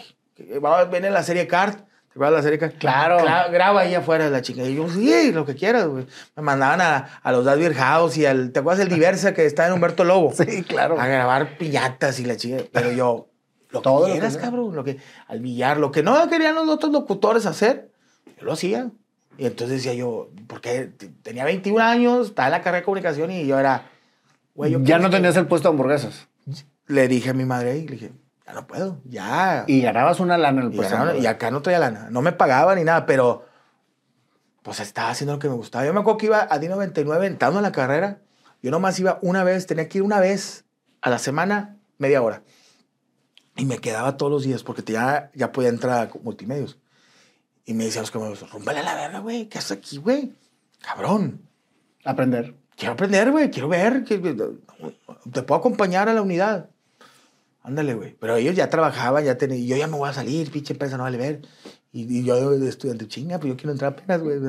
Eso dímelo ya en 20 años, güey. Pero, este. Creo que yo. Me recuerdo mucho una clase, un maestro de, de radio, que un maestro le dijo, un chavo le dijo, ¿por qué a la pinche mole no le dice nada? Nunca viene y dice, güey, pues está jalando ya de esto, güey. Dice, está la carrera, o sea, ya está en los medios. Digo, no me pagan no, pero ya está yo mis cuido en el. Ah, no venían, no ibas a la universidad. Sí iba, pero por ejemplo, en la clase de radio, el maestro, pues yo ya está haciendo mis prácticas de radio. Dice, güey, pues ¿qué le- este güey ya está ejerciendo radio. Ya está en el micrófono. Dice, no, lo está haciendo bien. O sea, y, y los otros estudiantes dicen, ah, pinche, güey", pues dice, pues ¿qué le digo? Este güey ya está en directo. Claro. O Digo, sea, de, de aprendiz, de, pinche, el sábado me ponían horario de, de, de traileros, pero eh, el- yo creo que te ha pasado a ti, cuando haces lo que te apasiona, te vale madre el horario que te pongan. Me pongan en la madrugada, yo le doy, güey. Totalmente. Claro, o sea, me, Totalmente. Me, me apasiona. Después de 99, ¿qué haces, mole? Pues empezamos a hacer D99, todo es gradual, porque en ese entonces yo entro a hacer un comodín, estaba Iván González, que es otro gran maestro Claro, mío, le mando claro, a Iván. buenísimo también. El Iván González, que es un maestro para mí, otro de las personas que admiro y, y quiero y que fueron parte de mi carrera. Y cuando entra Iván González, Iván González estaba en Planeta. Planeta, me acuerdo que era una estación de radio. Y el Pato Zambrano, nuestro regidor y todo, estaba en la mañana, en D99. Iván se había salido. Se sale el Pato Zambrano, entra D99 Iván en la mañana. Y digo, no, si entra en la mañana y hay un cambio y ahí me hablan a mí con... Yo estaba haciendo colaboraciones con unos chavos que se llamaban Los Chisqueados. En aquel entonces se llamaban Los Chisqueados. Ellos eran los, el, el top de D99 en ese entonces. Se salen y entra el buen Morocco. Morocco era como su achichincle de ellos. Y ya después mi... Y yo también. Yo andaba de achichincle con ellos. Ellos traían la, la marata y les mando un saludo también. Grandes tipos, los A los chisqueados. chisqueados. Porque no, nunca fueron ojetes conmigo y con Morocco, fueron vatos buen pedo, sabiendo que traían la vara alta en ese entonces. Y entro yo con a Morocco, a- por gracias a Iván González, sale Adrián Peña de la estación, Iván entra como director de la estación, gran amigo, y nos mete Adrián y a, mí, a, digo, a Morocco y a mí, y ahí inician los Manriques. Que te comento aquí, No, hace dos semanas terminamos el proyecto después de 18 años al aire interrumpidos. Hace dos semanas terminaste. Hace dos semanas se terminó. Mira, me puse chinito. O sea, Se llama- desde, desde aquel entonces, Desde ese 18 entonces, años. desde el 2004, compadre, que empezamos con los Manriques, le pusimos un, un stop hace dos semanas. Digo, por muchas cosas, que gracias a Dios hemos evolucionado, pero le digo, que es mejor terminar. Yo siempre tuve miedo a eso. Cuando se acabe, yo no quiero que me corran o que me digan, ya no eres chistoso. Y le dije a Morocco, creo que nos despedimos como grandes, güey. Arriba, güey. Le dije, es el mejor momento de despedirte en la radio después de 18 años. Como grande. Gracias, señores.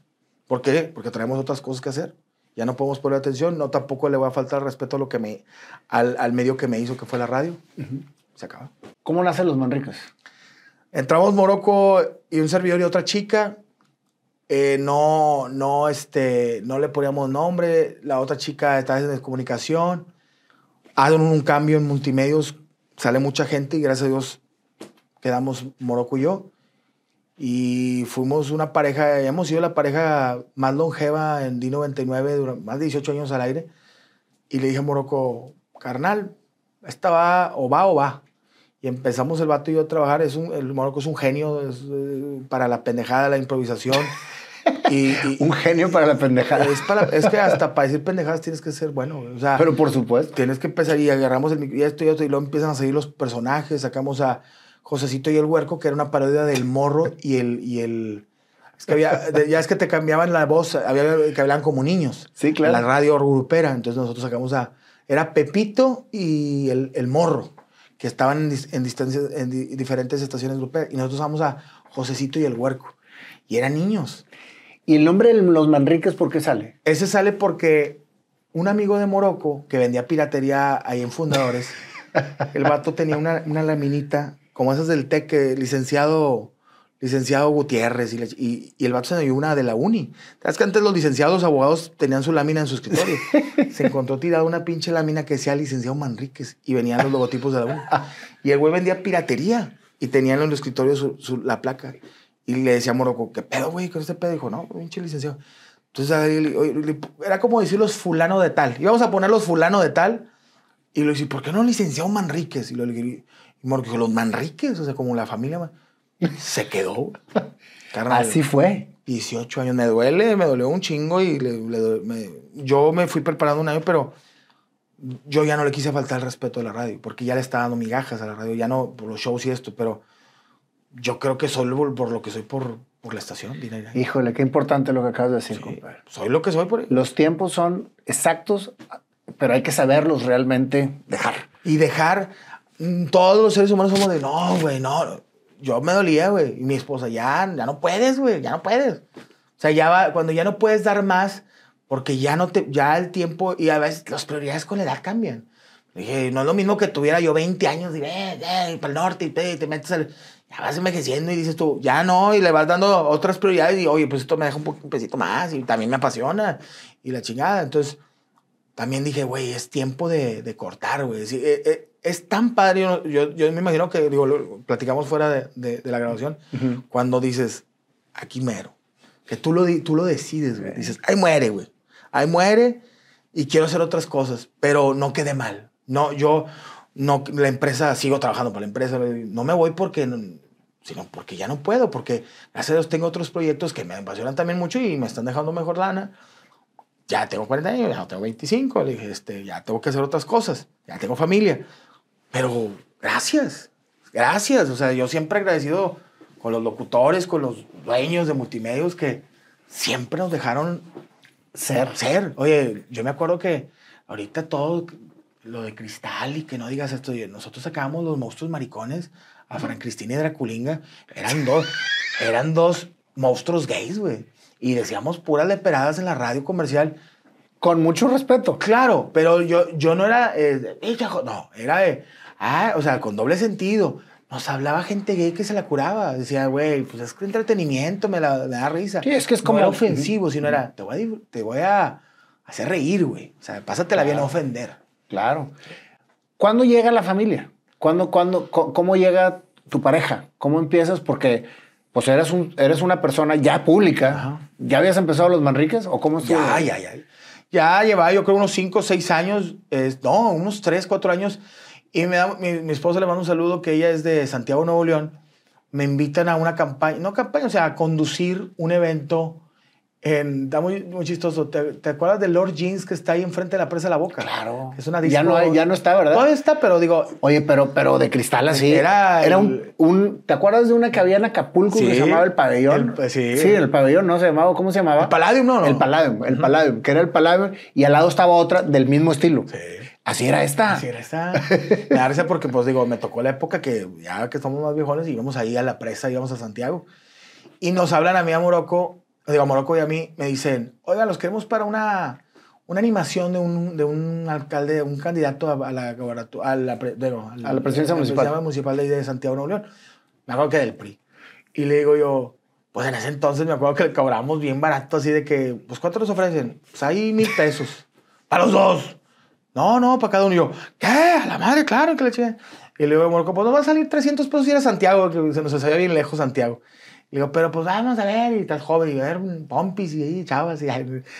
Oye, voy entrando, me acuerdo, y mi esposa estaba, tenía 17, 18 años, me acuerdo, yo tenía 24, y la veo.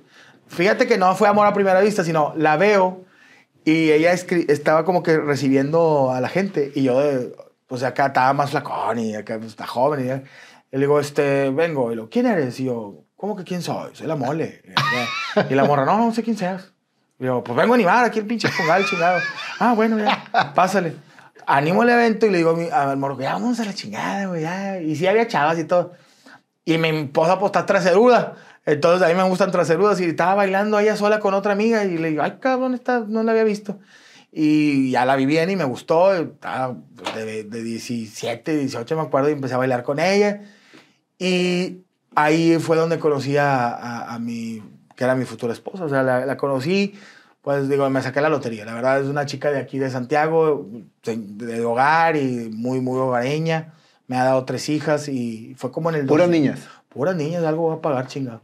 Pero, pero ya que este viejo me lleve un café caliente y un pan. Vamos, vamos con papá que, a limpiarle el pañal. Pero no, este, no, mi, mi esposa, la verdad, eh, nos conocimos. Hubo ahí altibajos porque pues yo andaba en la plena juventud y la veía poco. No éramos novios, éramos como que nos veíamos, sus papás no me dejaban entrar, obviamente, que de afuera de su casa de noviazgo. Y a veces no la veía porque venía, yo estaba acá en Monterrey. Pero ya hubo un momento en donde ya nos empezamos a encariñar y yo más. Y, y ya fue donde le dije, oye, ya, véngase para acá, este, usted quiero que sea mi, mi señora. Y nos casamos, yo tenía como unos 28 años y ya 19 o 20 por ahí. Ah, le llevas, le llevas casi llevo 9 casi, años. Sí, yo tengo 40, ya tiene como 33, le llevo como unos 6, 7 años. Ok. Y este, nos casamos y nos tuvimos a Valentina, a Valeria y a, y a Vanessa. Entonces, ¿Valentina se llama tu esposa también? No, ella se llama Airam. ¿Irán? Airam. Como María al revés, Airam.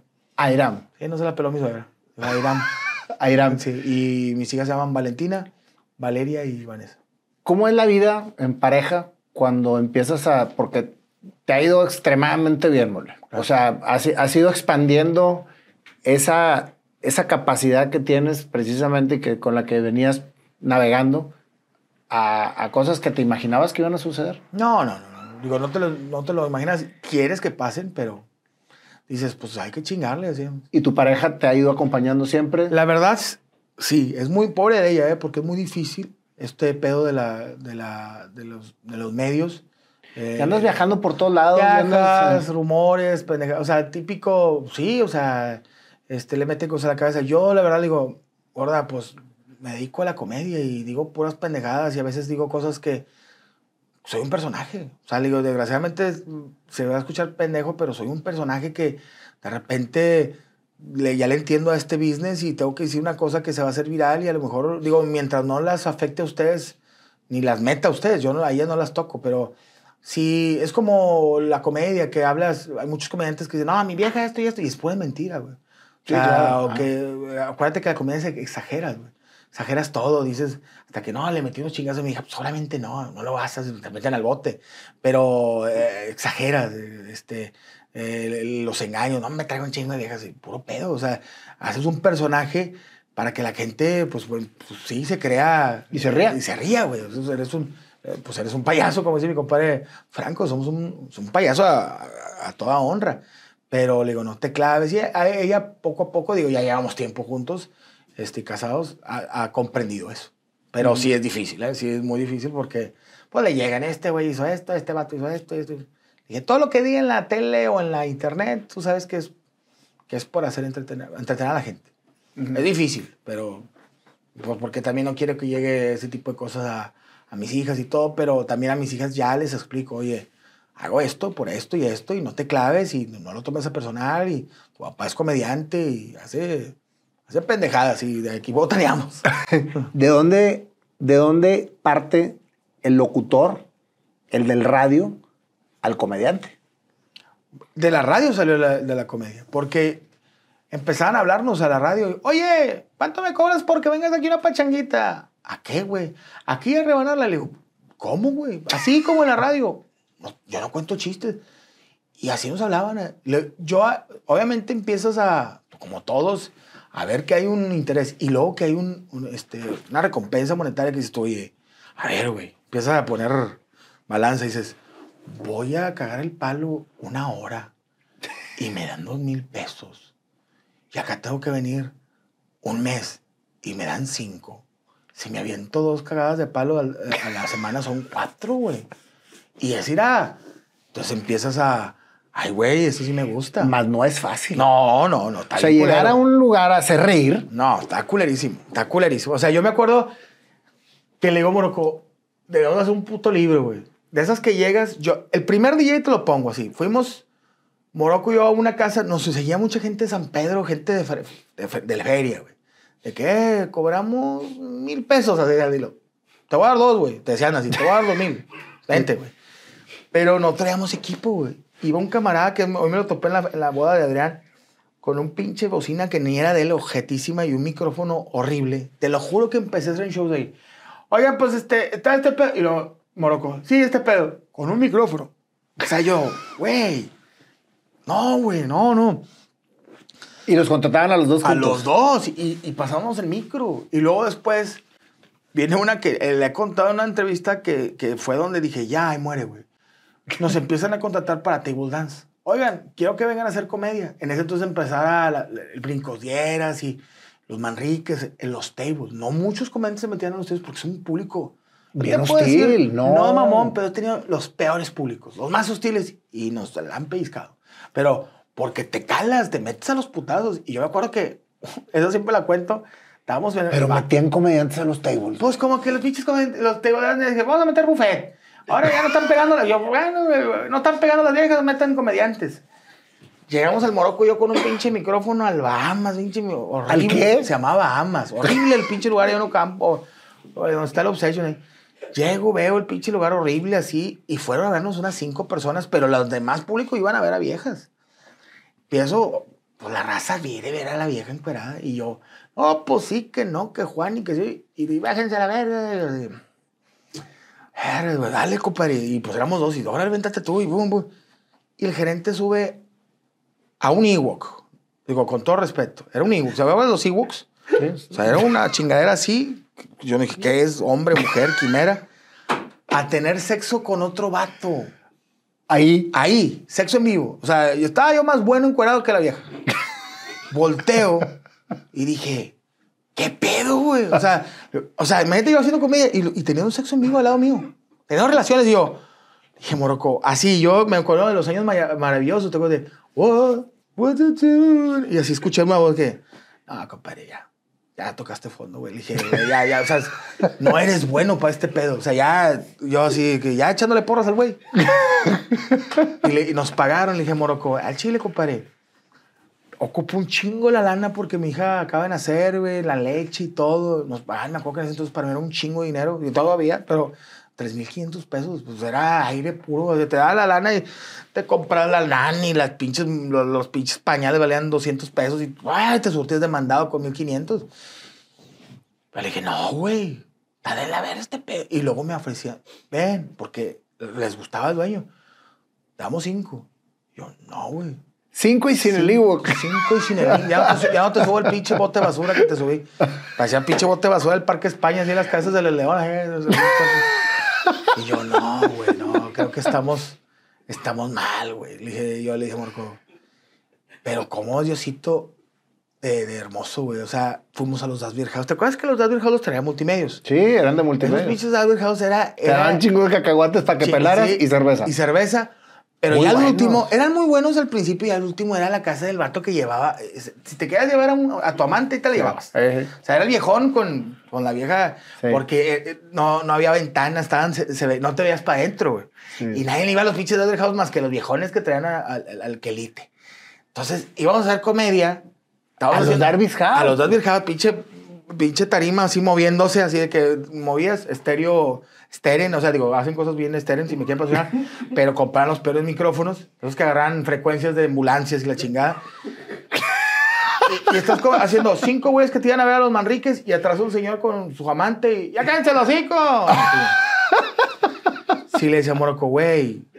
Me acuerdo yo le pagaba 300 pesos al DJ por ir a ver. Por a- a- Ya no era el de la bocina. No, ya era un güey más, un poquito mejor. Un día me acuerdo que fuimos a un Dasbeer House y sacamos mil pesos. Y me dice el del Dasbeer House, son 170 del, del tiraje de los boletos. Dije, chile, ni los hubieras hecho, güey. Fíjate cuánta gente hay, güey. Los, los hubiera dejado pasar nomás así. Ahí está. Guadalupe, el municipio de Guadalupe me pide 200 pesos de... Dile a Guadalupe que para qué chingados quiere. La, la, la, la, la juez de aquí, que 200 pesos por... ¿Para qué quiere 200 pesos? Le dije, no chingue. Me quedaron do- 500 pesos. 300 al DJ, 100 Morocco, 100 yo. O sea, se llevó más el del Y DJ. le dije al DJ, eh, güey, invítanos unos putos tacos, tú ganaste más, güey. Pero todo, hey, no, se rió el culero. Ahí fue de esas que le decía yo a Morocco, El Dasbeer House que estaba enfrente de la pastora. la pastora. Era bien deprimente. Bien deprimente. no, y yo, y nosotros, o sea, yo decía, este pedo ya no, no funciona. Un día, te digo, un día volvemos a presentar, yo cobraba 20, 30 pesos y decía yo, me estoy, le estoy robando a la gente. Y nos fuimos al Daddy House Lincoln, uno que está en Lincoln. Metimos 180 personas. Ya eran más famosos, por los Ya éramos Manriques. famosos. Ujú. Y nos ganamos 7 mil bolas. Nah, hombre, compadre, quería comprar Nueva York, o sea, con 7 mil pesos. Yo, cuando me da la lana el, el, el de la y veo 7 mil pesos en efectivo, dije, ¿qué pedo, güey? O sea, digo, de que ten tus pinches 300 al día. Pero no mames, le llené el tanque a mi carro y, y dije, gracias, Diosito, de ver gente que, eh, queremos verlos. Ah, sí. Sí. Pero después Diosito otra vez nos volvió a de meter 180 personas. Después volvimos a ir al de Guadalupe, 20. Ah, chinga, porque ya, ya iba yo con la mentalidad de me había ganado otros 7 bolas. Dije, hoy 14 bolas en un fin. Y otra vez en Ot- otra vez inicié. Yo, yo creo que la carrera de comediante me ha hecho valorar chingo el trabajo. Porque en la radio, todo con madre, pero tienes tu sueldo fijo. Pero y estás detrás de un micrófono, micrófono. y no estás enfrente de las no, no, personas. Acá es de tantos huevitos le pongas y tanta promoción. Cuando se acabó la pandemia, esto te lo cuento muy personal, eh, hice un show en el Foro Didi. Hice dos funciones. Foro Didi me dejaba meter solamente esa vez 200 personas, pero yo había hecho ya un Foro Didi antes solo y había metido 700 personas. Pero estaba lleno el Foro Didi, las dos funciones de 250 por ahí. Y me llevó Morocco. Ya Morocco ya no hacía comedia conmigo, llevamos casi 7, 8 años sin hacer comedia. Seguían con los Manrique, Manriquez, pero, pero sí, él se enfermó y ya no le seguimos. Y le dije a Morocco, eso también es parte tuya. güey. O sea, lo llevé y que él se ve- que estuviera ahí, que la gente se pusiera de Porque le dije, tú y yo trabajamos caca, güey. Le dije, si me soltaste la mano, yo te entiendo, te enfermaste, entiendo, si yo me enfermo, pues, yo también me pasaría, güey. Pero quiero que sepas que, que tú eres parte de esto, güey. Dije, te lo tengo que reconocer. Qué bonito. cara. Sí, digo, le digo, como amigo, le digo, porque, cabrón, le digo a Morco, tú y yo vivimos de hacer fiestas. O sea, yo hice stand-ups en, en salas en, en Chipinque con tres güeyes. O eh, hicimos fiestas en calles cerradas, en, en colonias en, en San Nicolás, en el porche y vatos pedos. O sea, aguantar todo, güey, vatos todos pedotes. ¿Y tú qué? Y güeyes con guardaespaldas atrás de nosotros. Y de todo vivimos. O sea, de todo. Bares, los peores bares, los mejores bares, cuatro gentes. Y, y- y- ¿Qué sientes cuando sales a hacer reír a cuatro gentes esperando 200? Sí, no, no, no, no, sí está culero. Sí está culero. O sea, ese tipo de cosas son, son golpecitos de la vida que te dicen, a ver, te crees muy chingón, cabrón. ¡Pum! Ahí te va el pinche allá primero. No eres tan chingón como tú crees. La crees que la rebanas y te hablan por radio y te dicen en el teléfono, eres la mamada. Y te vas y metes cuatro. No eres la mamada, güey. No lo eres. Porque el que es la puede decir, ah, este Franco Escamilla no vale madre. Mete dos mil personas, güey. O sea, y pagas mil pesos por verlo. Entonces dices, desgraciadamente en el espectáculo, eres chingón si metes gente. Si, aunque seas muy chingón, pues si no metes gente, pues ese es tu termómetro. Está bien difícil, bien difícil. O sea, muchas veces intenté terminar. Yo el más miedo, cuando Morocco se enferma, yo hacía el merequetengue. A mí me hablaron del merequetengue. Y siempre hay gente. el Otro lugar donde yo me curtí como comediante. Siempre hay gente. En Esos bares como la casa de Oscar Bull, Marquete, 400 personas los fines de semana. ¿Por qué? Porque ya es un lugar de, de- de que la gente, "Ay, voy a ir a ver comediantes. Pero no te ven a ver a ti, güey. Van a ver qué hay, güey. Y si no les gustas, te voltean, te dan la espalda, te tiran a león. Porque es gente que, que ya, va, ya está acostumbrada a ir a ver comedia. Hazme reír, cabrón. A mí no, no, no experimentes. Yo quiero reírme desde que abras el hocico. Y se estaba Morocco y me quedé solo y me decía, eh, los de pues dale tú, güey. No, no Ni en el unicornio nunca estuviste. Nomás está una vez, pero no, siempre fui les agradezco mucho a Chago y a toda la gente del Merequetengue que me dieron la oportunidad. Ya no pude ir a ver si un día de compas íbamos. Este, siempre los señores me, hablaban, me trataron de maravilla. Decían, "Ah, tú, eh, cabrón, ¿tienes ahí algo? ¿Con qué? ¿Con qué? La gente pregunta por ti. Pero ahí me curtí. Yo le digo a los comentarios, cabrón, ¿quieres ser un buen comediante? Súbete a un pinche lugar de comedia, abriendo, que, mien- que mientras estés haciendo comedia esté la, la- la- la vieja, aquí, maita, aquí, somos cinco. Así que te interrumpan, el güey que haciendo daiquiris de, de, de fresas con la licuadora que tú, y viene el vato y eso, te curte como de comediante, que el mesero, ¿cuánto van a hacer? ¿Quién quiere whisky? O sea, cuando sabes controlar todo ese pinche entorno. Es que son muchas variables. Ahora que dices tú, güey, no me puede chingar el vato que me está completando los chistes, el vato pedo. Ahí agarras el colmillo y, y te haces un buen comediante que sabe lidiar con todo eso. Tienes que sufrirla a huevo. Lo digo, eso lo digo Adrián. No te dé miedo, güey. Métete los chingazos. La comedia es así. Todo comediante exitoso tiene que tragar caca. A huevo. Y si lo puedes decir a Aldo Show, a Zagar, a Franco Escamilla, a Brincosieros y tal, todos. Ah, pinche Brincosieros rebanándole y ganando una lana. Yo lo vi en los tables, güey. Y lo vi en pinches afuera de casas así. Le dije, por e, todo es gradual. Tienes que chingarle tanto para ser hasta el mejor ratero del mundo. Tienes que chingarle. O sea, entonces, si no le chingas, si no te metes a los trancazos, y ahorita, carnal, te lo digo, sabe bien rico. Yo salgo con mi compadre Adrián Marcelo, vamos a hacer el segundo pabellón M y ayer éramos uno. Y le digo, Adrián, esto lo estaba esperando durante 35 años. güey. Este momento, dije. Lo estoy esperando y gracias que es contigo, güey.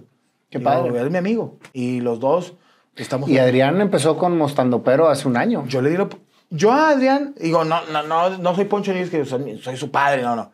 Adrián cuando entró a Multimedios, me mamó su forma de ser y le digo, Adrián, cabrón, vamos a hacer stand-up. Yo, yo me, me separo, ya no hago junto con Morocco y le digo, me subo yo, se sube Morocco, te subes tú y subimos a otro camarada, el Will. Le dije, y tú te avientas 15, le sacamos entre Morocco, el Will y yo, una, hace seis años, una, una rutinita.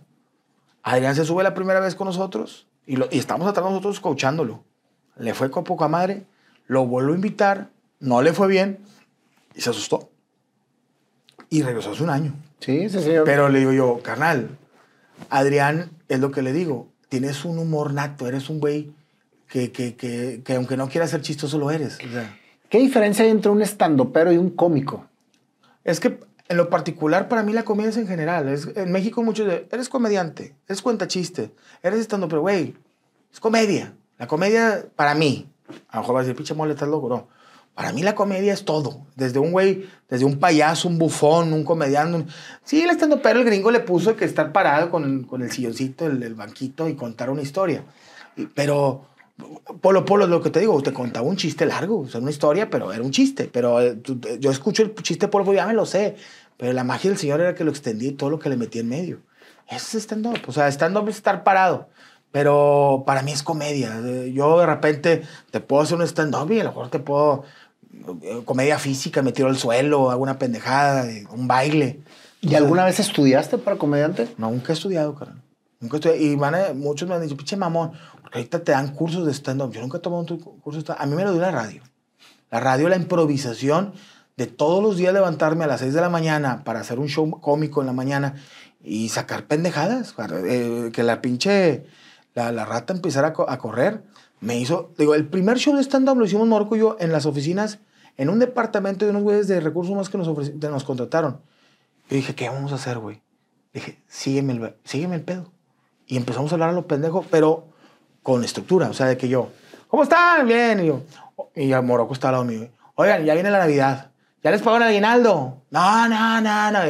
Ya el Morocco completa. El aguinaldo, oye, pues típico que vas al pinche cajero y, y- y ves que hay menos 17 pesos y todavía estás esperando que te depositen.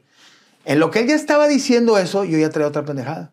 O sea, que es mejor estar siempre con una pareja. eh, yo he hecho comedia solo y con pareja, pero nos complementamos. Yo, la vida me dio la oportunidad de hacerlo con Morocco y me iba muy bien, pero cuando se me enferma, la vida me dio la oportunidad o las, las circunstancias de que yo lo haga solo. Entonces yo puedo hacer, hacer stand-up yo solo y puedo hacer una stand-up con, con una pareja. Me ha funcionado las dos. Ahorita me ha ayudado más estar más fuerte con, con Adrián. Pero los dos hacemos stand-up solos. En el show sube Adrián y luego subo yo y luego hacemos eh, fusión. Pero a mí me, me, me, como dicen vulgarmente, me mama contar una historia con chistes. O sea, es una. Yo te cuento anécdotas. Te haces viral en redes sociales. ¿Cuándo empieza eso? Me, me jalaron cosas al principio en Facebook. Este, de, yo me grababa mi camioneta y contaba, hacía comentarios. Me acuerdo uno que se me hizo viral en aquellos entonces de que decía, a ver, 50 sombras de Grey. Y yo decía, las viejas, ay, el vato que me amarra y me pongo unos madrazos y que le decía, y ay, ah, pero porque está guapo y tiene lana, güey. Dije, pero si estás feo y la chingada y, y, y pretil, así yo tirando carro y, y le pones un chingazo, le hablan a la policía, güey. Pero a este vato no, güey. eh, Hacía esas comparaciones. Y la raza lo hizo viral. Me acuerdo que estaba narrando yo partidos de fútbol y se me acerca la raza. ¿Tú eres el gordillo este? Sí. Pero después dejo de hacerlo y empiezo a hacer otro tipo de cosas. Empiezo a jalar con Franco Escamilla y a hacer otras cosas, y con programas con él. Y se empiezan a hacer virales, cosas que hacía yo con él. Y este, fíjate que nunca un monólogo se me hizo viral. Me ayudaron ciertas circu- circunstancias. Yo creo que a trabajar con mi compadre Franco Escamilla, que el güey era un chingón y muy viral. Y luego entré con Eugenio Derbez al LOL de Amazon Prime y me ayudaron. ¿Cómo la- llegas a LOL? Me hablaron los vatos. Ah, te hablaron. Me hablaron, me hablaron. Un amigo mío de allá me dijo, oye, güey, te van a hablar de, de LOL, están buscando comediantes. Era la segunda temporada. La primera la había ganado Escorpión Dorado. Y yo era el único güey de Monterrey, eran pues güeyes de México. Grandes amigos. Y cuando me dicen, oye, ah, güey, llego yo a LOL y veo a Eugenio Derbez y me miedo. salí. Yo le dije a Eugenio Derbez, a mí me vale madre ganar el competencia. Yo ya gané, ya te conocí. Ah, me abrazó. Tipas. No, no, no. Ahí te das cuenta, y por eso hay que tener los pies en la tierra. Un ganador, un güey que va, vive en Los Ángeles, todos los días va al Line Star a Hollywood a pelearse con los gringos, una carrera, eh, la familia peluche, y me saluda como yo, un pinche mortal que soy, con un señorazo, dices tú, tú cabrón que llevas dos días haciendo comedia, no te, no te creas la chingonada. Entonces, ese tipo de personas haces que res- respetes y que digas, a ver, güey, bájale, te falta todavía mucho para llegar a eso. Claro. Y yo a Eugenio Derbez, mi respeto, yo te lo juro que el, a mí me valía madre, si ganabas, te ganabas un millón de pesos, y decía, güey, me aliviano económicamente. Pero a mí me vale madre lo que me va a dejar este programa y sobre todo trabajar con este señor. ¿Y lo conociste Y bien? lo conocí, a sus hijos, y, y me acuerdo que el día que el estreno de, LOL lo abracé, se me salió una lágrima y le dije, señor, yo crecí con usted. Es, es- es tan bonita esta carrera, carnal, que a ti, a ti también te pasa cuando tú ves, tú que eres músico y que te gusta y que conoces por la carrera a tu artista favorito Sí, o a tu músico favorito, y luego que de repente se puede hacer tu amigo. Me pasó con Alex Intec. Gran admirador yo de Alex Intec y ahorita somos super brothers. Cáele la chingada. A mí me tocó que yo era fanático de la de la, de la, avanzada regia genitálica, Pato, Control Machete, Jumbo. Y son camaradas. O sea, Gallo, Veno, Javi de Inspector. Y dices tú, gracias, digo, Pato Machete. O sea, yo he cantado Me comprendes Méndez con Pato Machete al lado en, en- en festivales de los Qué padre, ¿verdad? Qué, qué padre. Y gracias, Diosito. Le dije, yo a estos güeyes les pedí autógrafos y ahorita son mis amigos. Y buenos amigos, o sea, de que yo les he dicho, a- vienen a veces, oye, mole. Una vez estaba Jonás, que lo quiero mucho, a Jonás de Plastilina. Sí, claro. Es un tipazo y un pinche músico chingón. Hem- Hemos intentado hacer la entrevista como cinco veces y no, Eh, no- Jonás, no se ¿qué ha dado. pedo? ¿Qué Por pedo? favor, Jonas, ya, Jonás, acepta, hombre. ya no, es que siempre trae mucha chamba, güey. No, y qué bueno, pero Sí. yo le digo, yo le decía, yo, mientras esté en los medios, güey, y tenga el poder ese, siempre voy a apoyar a, a ustedes. Gracias, Molilo. No me digas gracias, güey. Tú ya me lo pagaste. ¿Cómo? Con tu música, con, con hablarme, le dije. Por eso siempre le digo a la gente, no seas ojete en la subida, porque la bajada, a los que trataste mal, y ellos van de subida, te la pueden voltear. Entonces trata de ser agradecido este, con los que son los que te ayudan. También hay gente mierda. Entonces, eh, todos esos güeyes, yo les digo, los adoro, güey. Siempre que pueda, si en mi, en mí está, y que, oye, me dice, sube este video, échame". Claro, no, no me écheme la mano. Estamos para. Le dije, yo sé que, ojalá que siempre no me vaya bien, pero si algún día me va mal, yo sé que voy a contar con raza, güey. Claro. Y no lo estoy haciendo para contar con ellos, pero digo, me nace a mí porque es agradecimiento. Fíjate, este, mole, dos cosas. La primera es que no me, me queda perfectamente claro que lo que visualizabas de niño lo terminaste cumpliendo. Gracias Porque esos movimientos de los monitos y todo lo que hacías y todo sentirte es finalmente lo que terminaste haciendo con toda tu vida. Claro. Porque toda tu vida ha sido precisamente mover las piezas que tienes que mover para poder salir con lo que quieres salir. Sí. Eres un hombre con hambre, eres un hombre que siempre toca puertas, sí, siempre estás tocando puertas. Sí. Y finalmente las terminas abriendo. Y el hambre te ha hecho precisamente que hagas cosas completamente espectaculares, como pararte, güey, al lado de una lucha. O cómo se llamaba. Eh, sí, era un bote de basura. Una Bueno, estufa, bueno. una estufa de cuatro mechas. Bueno, bueno.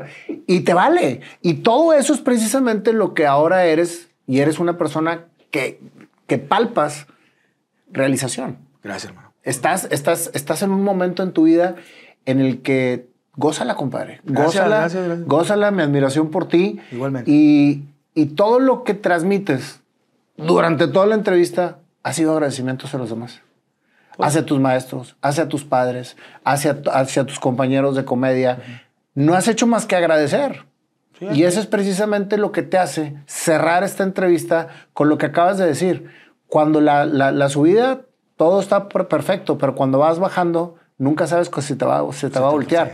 Y estoy seguro, brother, que a ti las cosas te van a sonreír en la vida porque has logrado lo que realmente has forjado. Gracias, carnal. Te agradezco bastante, carnal. hombre, al contrario, güey. Gustazo ahí, le mando un saludo al, al buen Bernie también. Que me- me- Bernie fue el que nos juntó. Sí, no, y me dijo, oye, y le dije, con todo gusto. Yo ya había visto tu trabajo, Ajá. también sé que eres un hombre exitoso y que, y que estás haciendo lo que te gusta. Este, Me encanta. No hay, no hay, no, hay no, no es tarde, ¿eh? Lo que me contaste, que dices, hasta este momento, qué bueno que lo estés haciendo, porque lo estás haciendo. O sea, Sí, claro. entiendo, y eres un hombre exitoso, y dices tú, a lo mejor ya hice, el éxito en una parte, sigue la parte espiritual y, y emocional. Y me encanta, güey. No te puedes imaginar. Vívelo. Y qué chingonas entrevistas, carnal. Qué, qué, qué buena plática. Te lo digo, yo yo también hago entrevistas y tengo programas de entrevista. Ajá. Esto es lo mejor de una entrevista, cuando no es entrevista. Y te cuando es- sientes con la libertad de poder estar platicando Claro, sin que te sientas sí, así. Porque te va a pasar a ti también la típica, ¿y por qué la mole? Y, o sea, este, cuéntanos, o sea, no. Es cuando empiezas a platicar con un compa. Y se te olvida. Se te olvida que estás en una entrevista. Entonces te digo, por eso te, te va bien también en los medios. Qué bueno que le estés dando a lo que te gusta. Y me doy cuenta, lo que me contaste, que te acercaste a las personas indicadas también para que este proyecto tra- tra- Claro, pues que tenemos que siempre unirnos de personas para que las cosas jalen, güey. ¿verdad? Hay que el internet y todo esto. Pues, compadre, te voy a cantar. Ah, va, dale, venga, a ver. te voy a cantar. Venga, venga. Vamos a ver qué nos trae el panda con esta maravillosa historia. Que el panda llegó tarde. ¿Te fijaste, güey? ¿Por qué? ¿Cómo que yo? ¡Ah! Tú eres el panda. Pues, ¿por qué crees que le dicen el Ah, panda, güey? No, yo pensaba que tenía. Estabas blanco de un lado y negro de otro. Pásale, mi querido panda. ¿Cómo estás? ¡Eh! Buen ¿Cómo panda, ¿cómo estás, carnal? Muy bien, muy bien, mole. Está bien, ¿cómo te va? Oye, ayer estábamos precisamente, tuvimos junta del- del- de la banda y platicábamos de que iban a venir, que ahora teníamos entrevistas y me decía Panda, híjole, es que la mole, ¿cómo lo admiro? Porque es un vato que le vale madre el mundo. Sí, no. Y la verdad, a mí, a mí, como me dicen panda desde niño, cuando digo cosas que no van, me dicen que digo puras pendejadas. Unas pandejadas. Pendejadas. Pero mira, carnal, yo creo que el éxito es cuando te vale. A mí me decían en la tele, cuando te vale madre el ridículo, dice, ya, es, ahí es cuando te va a ir bien. Creo que en eso comulgamos bastante. A mí Sí, todo la- se me resbala. Si la gente es muy. Aguante que se, se, se fijan en nosotros o así, que dice, yo quisiera ser como este güey, o decir lo que él dice, este, pero no me atrevo. Entonces, eh, eh. Exactamente. Imagínate que cuando empezamos este programa me decían, ¿cómo, cómo les vas a cantar? ¿Cómo, Porque cómo quiero, vas a sacarle una canción a alguien de, de la nada? Yo, pues, porque quiero. Porque quiero. Porque, la, porque el programa se llama Historias Hechas Canciones. Órale. Pues mira, Panda, como no llegaste temprano a la entrevista, la entrevista va de una persona que soñó y logró lo que soñaba. Y ahorita es quién es. Te va a sorprender el ritmo que voy a sacar porque le queda. Porque de hecho, acá la, la tipografía que tiene en su, en, en su chamarra es como de los Monsters. Sí, ya está. De comedian. comedia. Ah, Sí. mira qué padre. Entonces, güey. ¿te acuerdas? Se me ocurre este ritmo.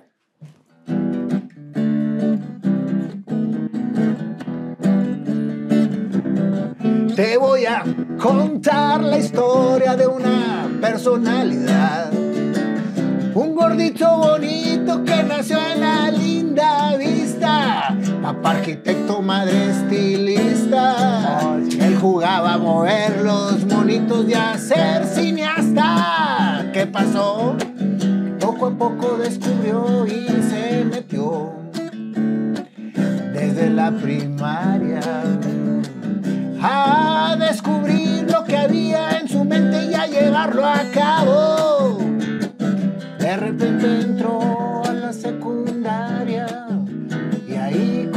Su verdadera pasión.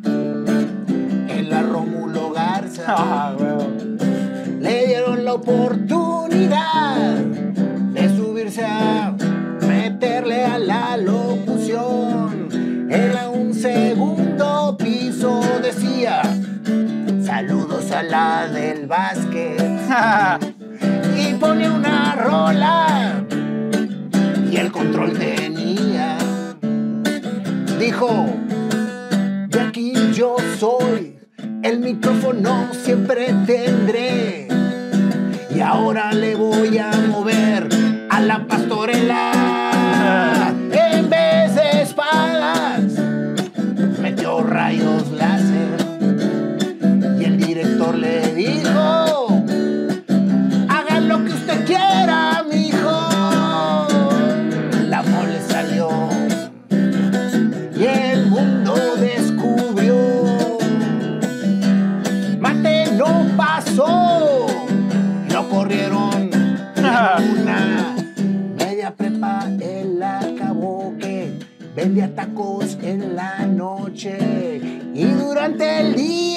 Él se.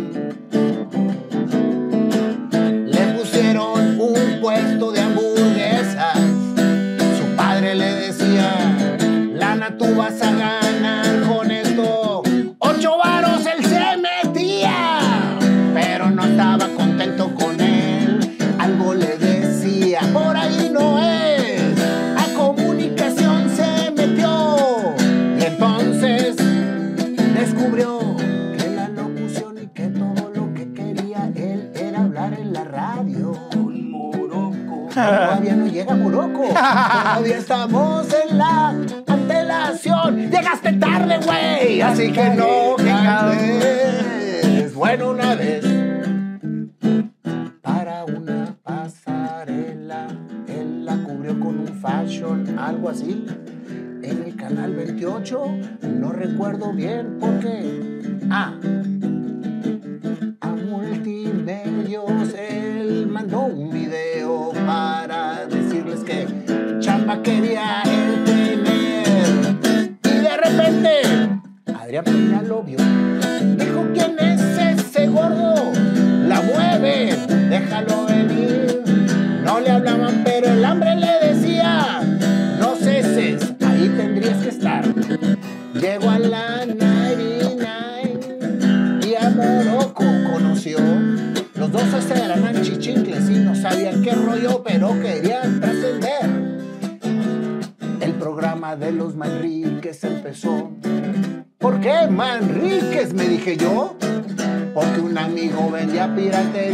Una placa tenía que decía, licenciado Manríquez, ahí salió. 18 años el programa duró. Y de ahí todas las experiencias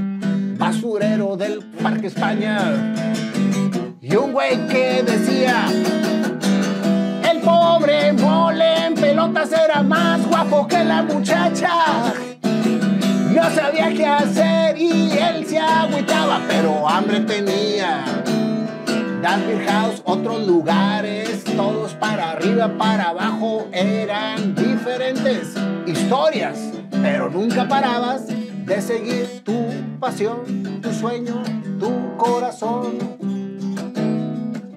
Un día en Santiago, en un lugar llamado Lorgin, él iba a cubrir a un candidato que no sabía, creo que era del PRI. Y la chamaca que lo recibió, en su esposa luego se convirtió. Y tres hijas le dio.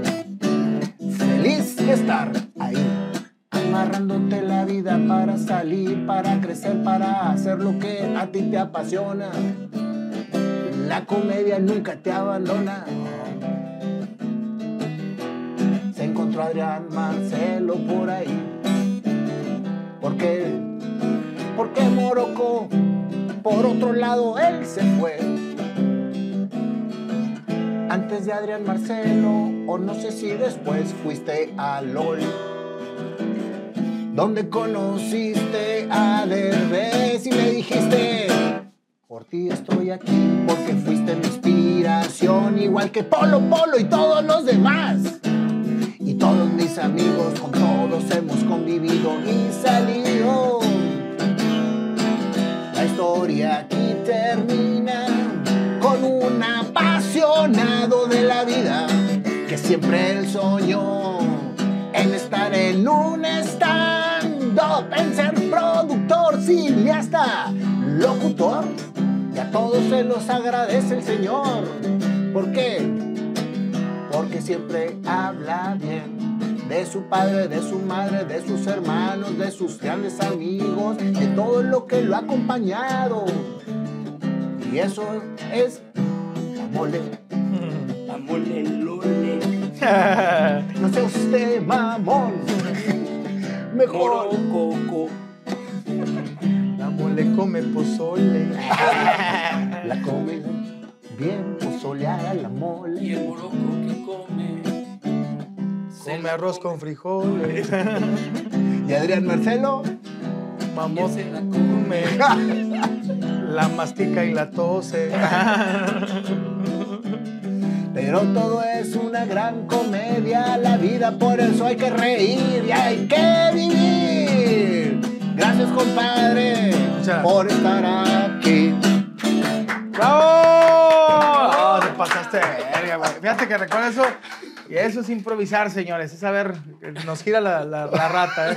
Felicidades, eh, qué chingón eres. Gracias hermano, creo que, creo que casi todo se cubrió, ¿verdad? ¿Te gustó Claro, no, está, está, está, está chingón. Digo, Oye. oye, toda mi vida en una canción, güey. Ahí se, ahí se fue, con madre. Y te lo prometo que no sé ni qué iba a tocar, güey. Eso es lo más padre de todo, güey. Pues ya cuando, es lo que me pasaba con mi compadre Morocco, con Adrián, y cuando te haces un vínculo con un amigo, ya sabes la que viene. Ya sabes. por Porque le deseas de que le, tum, le cambiaba y luego boom, le subía. Ah, chingón, felicidades. Muchísimas gracias por tu A tiempo, mi ustedes, a ustedes, Mole. gracias y compartan esta entrevista. Muchas gracias, excelente, carnal. Y gracias por la invitación. Nunca pierdas la humildad No, nunca. ni el piso. No, no, tengo que pagarlo. Porque... Oye, ¿y, y no, por qué no nos haces un corte cartucho de los que sabes hacer? Es que traigo esta chiquita que traigo aquí, pero A ver, es la, ¿cómo la es? 22. La voy a regalar. A ver, ¿cómo se agarra? ¿Así? Ok, hombre, Nomás no te vas a disparar, güey. No te No, vas a disparar. ok. Deja ¿El poner seguro? Quítale el seguro. El seguro. Aquí un segurito que traes. Ahí. No, es aquí. ¿Está por ahí? Es que se le editen al. Gracias, hermano. Gracias a ustedes. Dios te bendiga. Cuídense mucho. Corte.